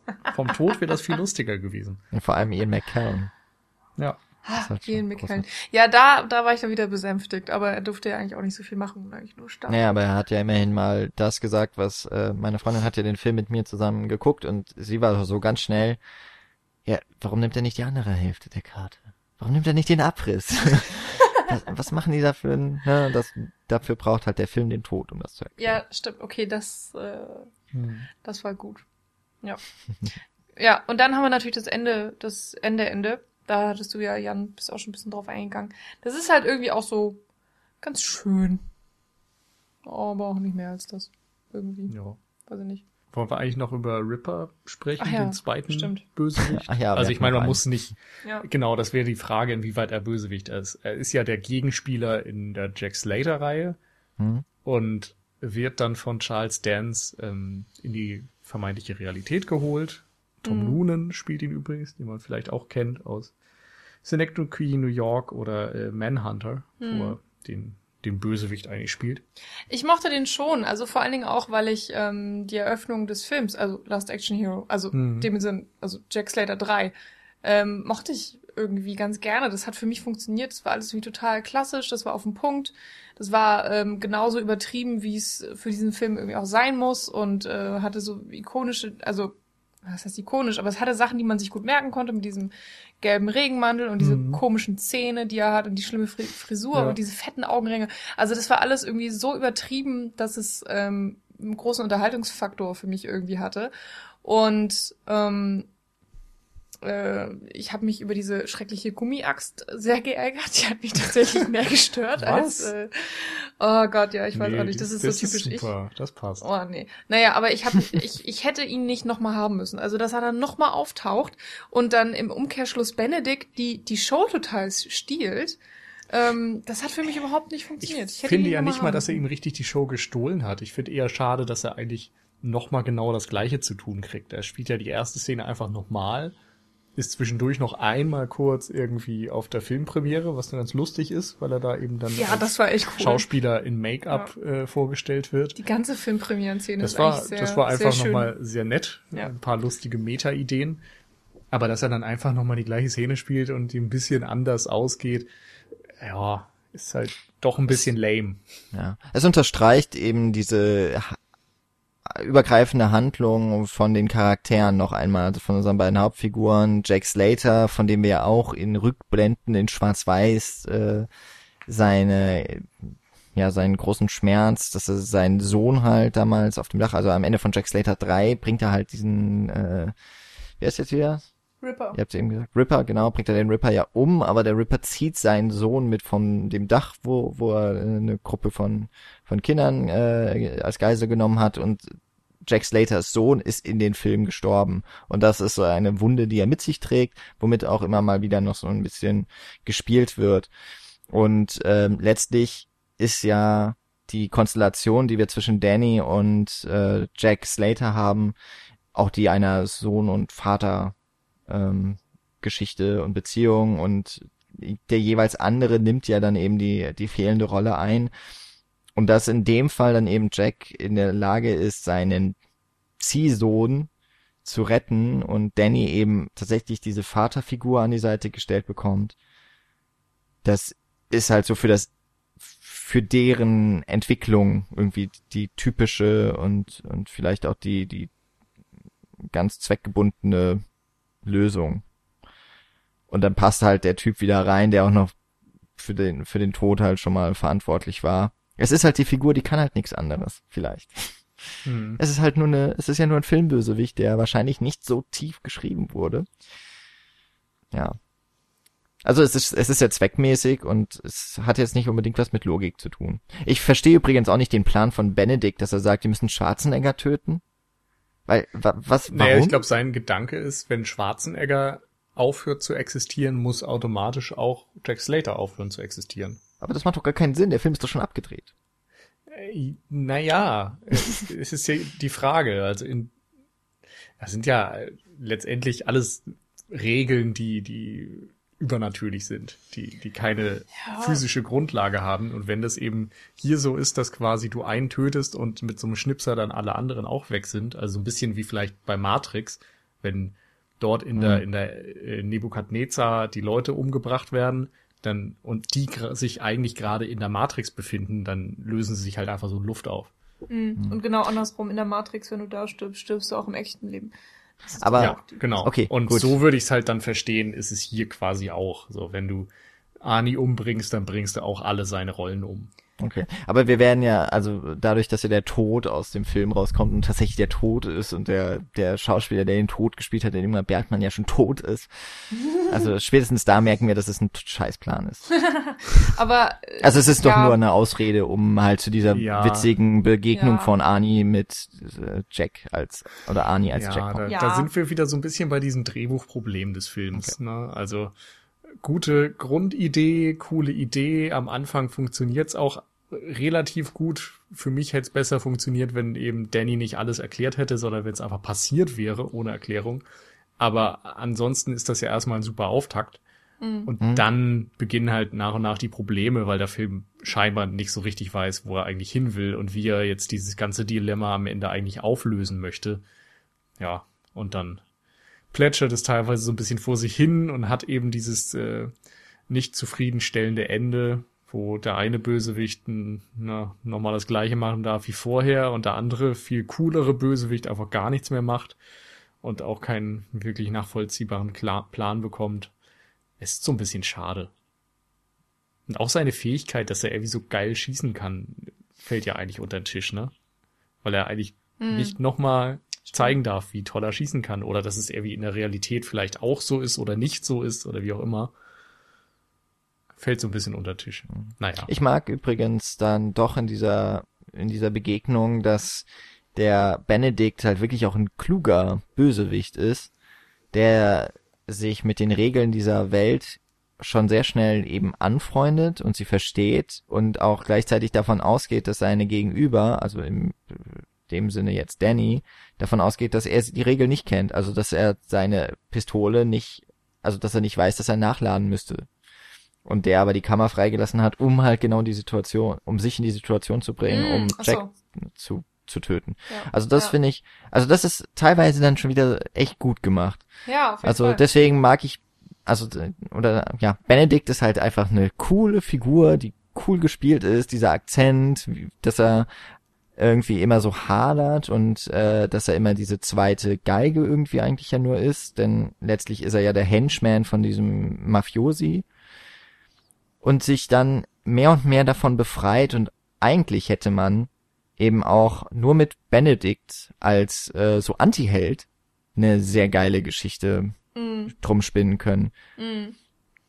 Das finde ähm, ich auch. Ich finde übrigens, ähm, ja. der schlimmste ähm, Ich bin ein Kinderfilm und für die ganze Familie gedacht Moment ist diese bescheuerte Beerdigung, wo der eine Mafioso mit irgendeinem so Gas gefüllt ist und es die ganze Zeit, äh, weiß ich nicht, wie oft das kommt, so für mich, ja, er wird seinen letzten Furz tun und dadurch werden alle sterben und Vergasung mhm. und bla bla bla. Und es ging mir auch echt zu lang. Also diese ganze Beerdigung, ähm, nicht die Beerdigung an sich, aber dieses ganze Thema kommt halt immer wieder und ähm, dass es dann alles auf dem Dach spielt und dass er dann mit dem Kran da hochgehoben wird und alles. Das, das war so plump und so schlimm. Ich weiß auch nicht. Also die hätte für mich wirklich komplett gestrichen werden mhm. dürfen. Das ist irgendwie dass, so ähm, Hotshots-Niveau. Ja. Also, obwohl ich auch Hotshot ja. 1 sehr mag, aber es ist halt ja. so der sehr plumpe Humor, so, so ein bisschen, ja, Pipi-Kaka im wahrsten Sinne des Wortes, oh, der irgendwie sonst nicht so in dem Film drin steckt und ich weiß auch nicht, warum er, nee. wie er da reingekommen ist. Nee, also ich hätte es echt nicht gebraucht und ja. Naja, aber wo du gerade Hotshots erwähnt hast, ähm, ich musste auch an ähm, eine nackte Kanone denken. Mhm. Wann kam der denn eigentlich? Der ist auch, Ach, auch irgendwann 80er. 90er. 80er schon? Ja, ich glaube, der erste war so Ende 80er. Hm. Also Kann ich sein, meine, dass er 89 war. So. Der ist natürlich irgendwie noch mal fünf Spuren drüber, aber geht natürlich auch irgendwie so in so eine ähnliche Richtung. Und ähm, weiß ich nicht, nackte Kanone muss man jetzt mögen oder nicht, kann man aber Äh, was? Kann man mögen. kann man nicht. Nein. Ähm, kann man, muss man nicht, wie auch immer. Ähm, aber der Film ist halt wenigstens geradlinig. So, der, der, der weiß, was er will und ähm, der, der geht halt echt an, an, an die absoluten Grenzen des blöden, dummen Humors. Aber er versucht halt auch nicht irgendwie großartig mehr zu sein.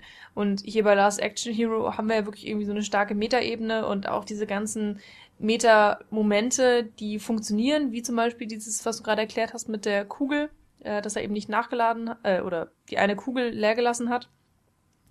Und ähm, solche Sachen, die zeigen, wie intelligent der Film doch eigentlich sein kann, wie viele Gedanken da auch drinne stecken. Ähm, ja, und gleichzeitig dann irgendwie ganz viel Quatsch, der so ein bisschen rechts und links daneben geht und nicht hätte sein müssen. Und er ist auch einfach wirklich zu lang.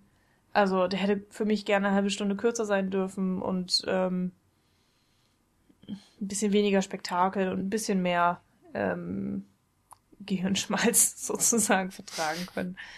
Naja, aber es ist auf jeden Fall kein schlechter Film und ich finde, ähm, die Idee ist nach wie vor irgendwie grandios. Also das ist so einer dieser Filme, wo ich mir dann doch nochmal auf eine Art ein Remake wünschen würde, dass einfach genau diese Prämisse nochmal übernommen wird. Muss jetzt nicht unbedingt ein Kind sein oder so, aber einfach dieses ja, Eintauchen in eine Filmwelt. Also auch als Filmliebhaber, so wer hat sich das nicht schon mal vorgestellt? Es gibt so viele Leute, die nach Neuseeland reisen und sich ähm, das Auenland angucken sozusagen und sich wünschen würden, einen Tag so als Hobbit zu verbringen oder eben im Auenland zu leben und so. Das ist ähm, irgendwie ist dieser Wunsch ja schon da bei den meisten, bei vielen und ähm, ähm, der Film versucht eine Geschichte draus zu spinnen und das auszudrücken.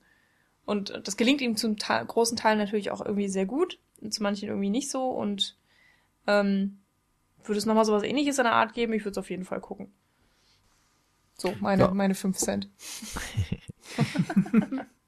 dann ähm, lasse ich heute mal Nils so den Abschluss dann nochmal äh, treffen und sage jetzt einfach so aus meiner Erinnerung war das einfach ein, ein wahnsinnig witziger Film und ähm, ich habe mich an einige Sachen sehr gut noch zurück erzählen können. Es gibt einige Dinge, die ich aus der Sichtung von gestern schon nicht mehr weiß. Also zum Beispiel war mir sehr lange nicht mehr klar, was war, wie hat der Film eigentlich angefangen, mit welcher Action-Szene, welche Action-Szene war dann erst die danach und äh, habe ich alles nicht mehr so ganz zusammenbekommen. Ähm, dass mich das, dass mich halt der der Schauspieler vom Danny so stört, äh, so nervt zum Beispiel, dass der Film irgendwie ganz viel schon, wie, äh, wie, wie, wie Michi gerade richtig gesagt hat, ähm, dass der Film schon so viel richtig macht, aber dann doch nicht alles konsequent zu Ende denkt. Vielleicht hat es einfach auch damit zu tun, dass eben diese, diese Meta-Ebene, Metafiktion im Film damals noch so relativ neu war und sie sich gedacht haben, ach, das wäre irgendwie eine nette Idee, aber es war einfach nicht ein Konzept, das, das von vorne bis hinten durchdacht war. Und das merkt man dann im Film immer wieder an. Und das ist eigentlich so schade, weil man an vielen Stellen merkt, da wäre irgendwie mehr drin gewesen. Und das mag sein, dass es mit der schwierigen Produktionsgeschichte zusammenhängt. Es kann auch einfach sein, dass es ein Kind seiner Zeit ist und ähm, ist halt damals einfach, ja, sie hätten es vielleicht auch gar nicht anders gemacht. Ähm, aber im, am Ende finde ich, ist es immer noch ein sehr unterhaltsamer Film. Ich finde, dass die Action auf dem Niveau, wie sie dort gemacht ist, also eben ohne Blut, es ist nicht die übertriebene Härte. Es ist immer so ein bisschen Witz mit dabei. Es, es explodiert zu viel und, und es passiert immer irgendetwas. Ich finde, das funktioniert ganz gut. Ähm, ich mag auch sehr viele von den Klischees, die aufgegriffen werden und wie sie aufgegriffen werden.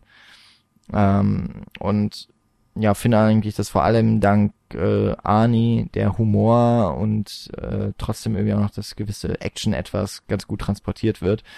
Und ich meine, nicht zuletzt, es ist einfach auch ein Film, der sich der Liebe zum Kino hingibt und das schätze ich eigentlich immer.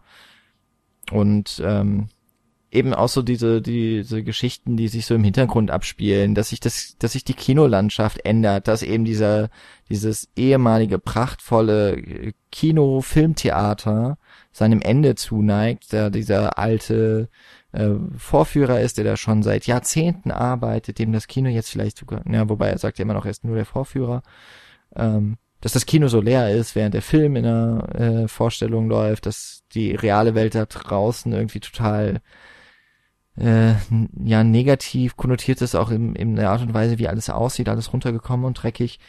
Irgendwie mag ich das alles und ähm, ja, insofern irgendwie ein Film, der, der auch heute noch für mich funktioniert, vielleicht auch ein bisschen aus Nostalgiegründen, aber jetzt vor allem eben auch mit dem Wissen um einige der Actionfilme, die da zumindest parodiert werden sollen.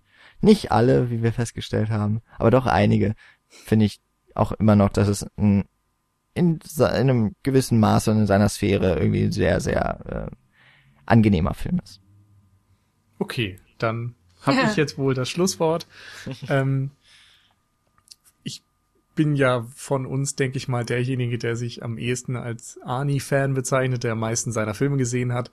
Ähm, und da reiht sich leider Last Action Hero einfach eher so im Mittelfeld ein. Ähm, er hat seine Momente, er hat eine großartige Prämisse, aber ich finde eben die Umsetzung leider nicht gelungen. Und wie du auch sagtest, Jan, denke ich, dass es damit zusammenhängt, dass man einfach dieses Metafiction-Ding vielleicht aufgrund des Zeitpunkts äh, noch nicht zu Ende gedacht hat oder vielleicht auch, weil man einfach nicht genug Zeit hatte in der Produktion, wer weiß das schon. Viele Drehbuchautoren verschlissen und so weiter.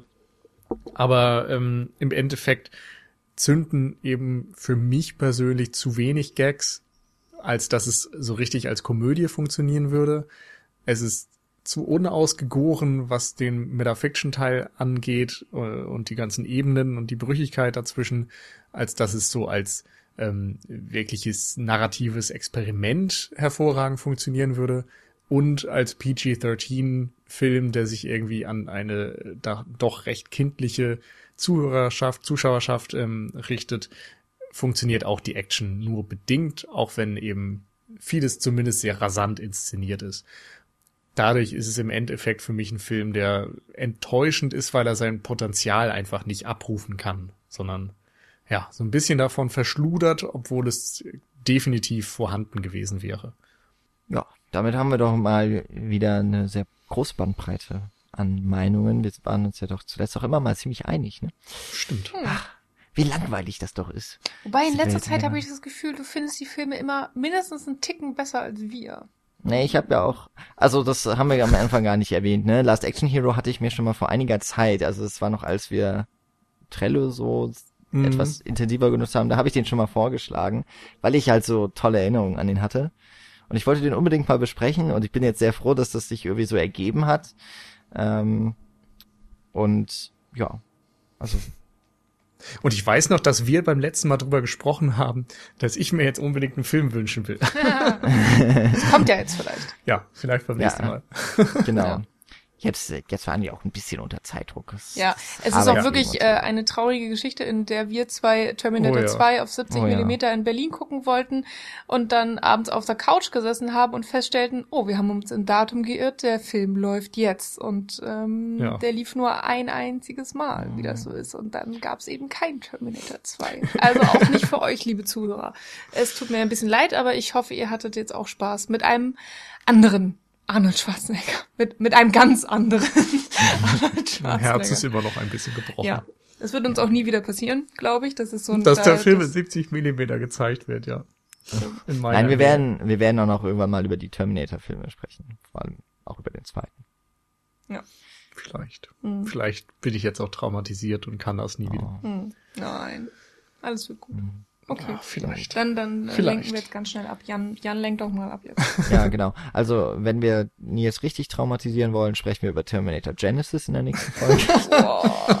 ähm, nein. Ich glaube ja, der vierte ist noch schlimmer. Aber den habe ich nicht gesehen. Ich habe ehrlich gesagt gerade irgendeinen der Titel genannt. Ich dachte, das wäre der vierte gewesen, aber. Nee, das ist der fünfte. Ach du meine Güte. Es gibt doch den vierten, wo Arnie eigentlich gar nicht dabei ist. Ich habe den dritten ah, ja. noch nicht mal gesehen. Mit, mit Christian Bale, glaube ich. Ach Gott, das gab's auch noch. Salvage. Ja. Oder wir warten einfach, bis der ganz neue rauskommt. Nee, ja, bestimmt auch gucken ja, den nicht. Großartig. Wie heißt mhm. der? Auch Weiß irgendwas, wo, wo äh, ein Buchstabe durch ein Y ausgetauscht wurde. Mühltonne, das passt. Ja, mit Y. Ja. Kann ich jetzt nicht sagen. Äh, ja gut, wir wollten, wir wollten ablenken. Ja, ähm, wir wollen uns auch verabschieden von äh, unseren Hörern für diese Folge. Wir haben 251 weitere Folgen, die ihr in unserem Archiv nachhören könnt. Entweder geht ihr auf unsere Homepage cinecouch.net, schaut euch ähm, bei iTunes unseren RSS-Feed in einer etwas anderen Umgebung an und abonniert uns dort sehr gerne. Lasst ein paar Sterne da und vielleicht mal ein paar nette Worte als Kommentar. Äh, auf diversen anderen Kanälen werdet ihr uns auch finden. Am wichtigsten sicherlich noch Facebook und Twitter, dort jeweils als Cinecouch.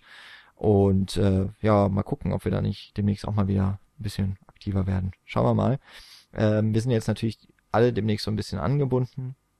Ähm, es ist so, wenn man Angebunden. eingebunden. Ach so. Ja, wir sind ja alle irgendwie so ein bisschen unterwegs. Insofern, vielleicht gibt's ja ab und zu mal was, was man vermelden kann oder auch nicht. Wir machen jetzt mal keine Versprechungen. Ich glaube, das letzte Mal haben wir versprochen, dass wir über The Dead Don't Die sprechen. Hm. Stimmt. Hm. Ja, Ups. sorry. Ja. Läuft bei uns. ja, wir haben eine schöne Folge aufgenommen. Ja, das stimmt. Und äh, bis zur nächsten schönen Folge sind es ja nur wahrscheinlich zwei Wochen. hm, Vorsicht mit Versprechen. Aber ja, Vorsicht, Vorsicht. Ja, genau. insofern ähm, einfach bis zum nächsten Mal. genau. Tschüss. Tschüss. Tschüss.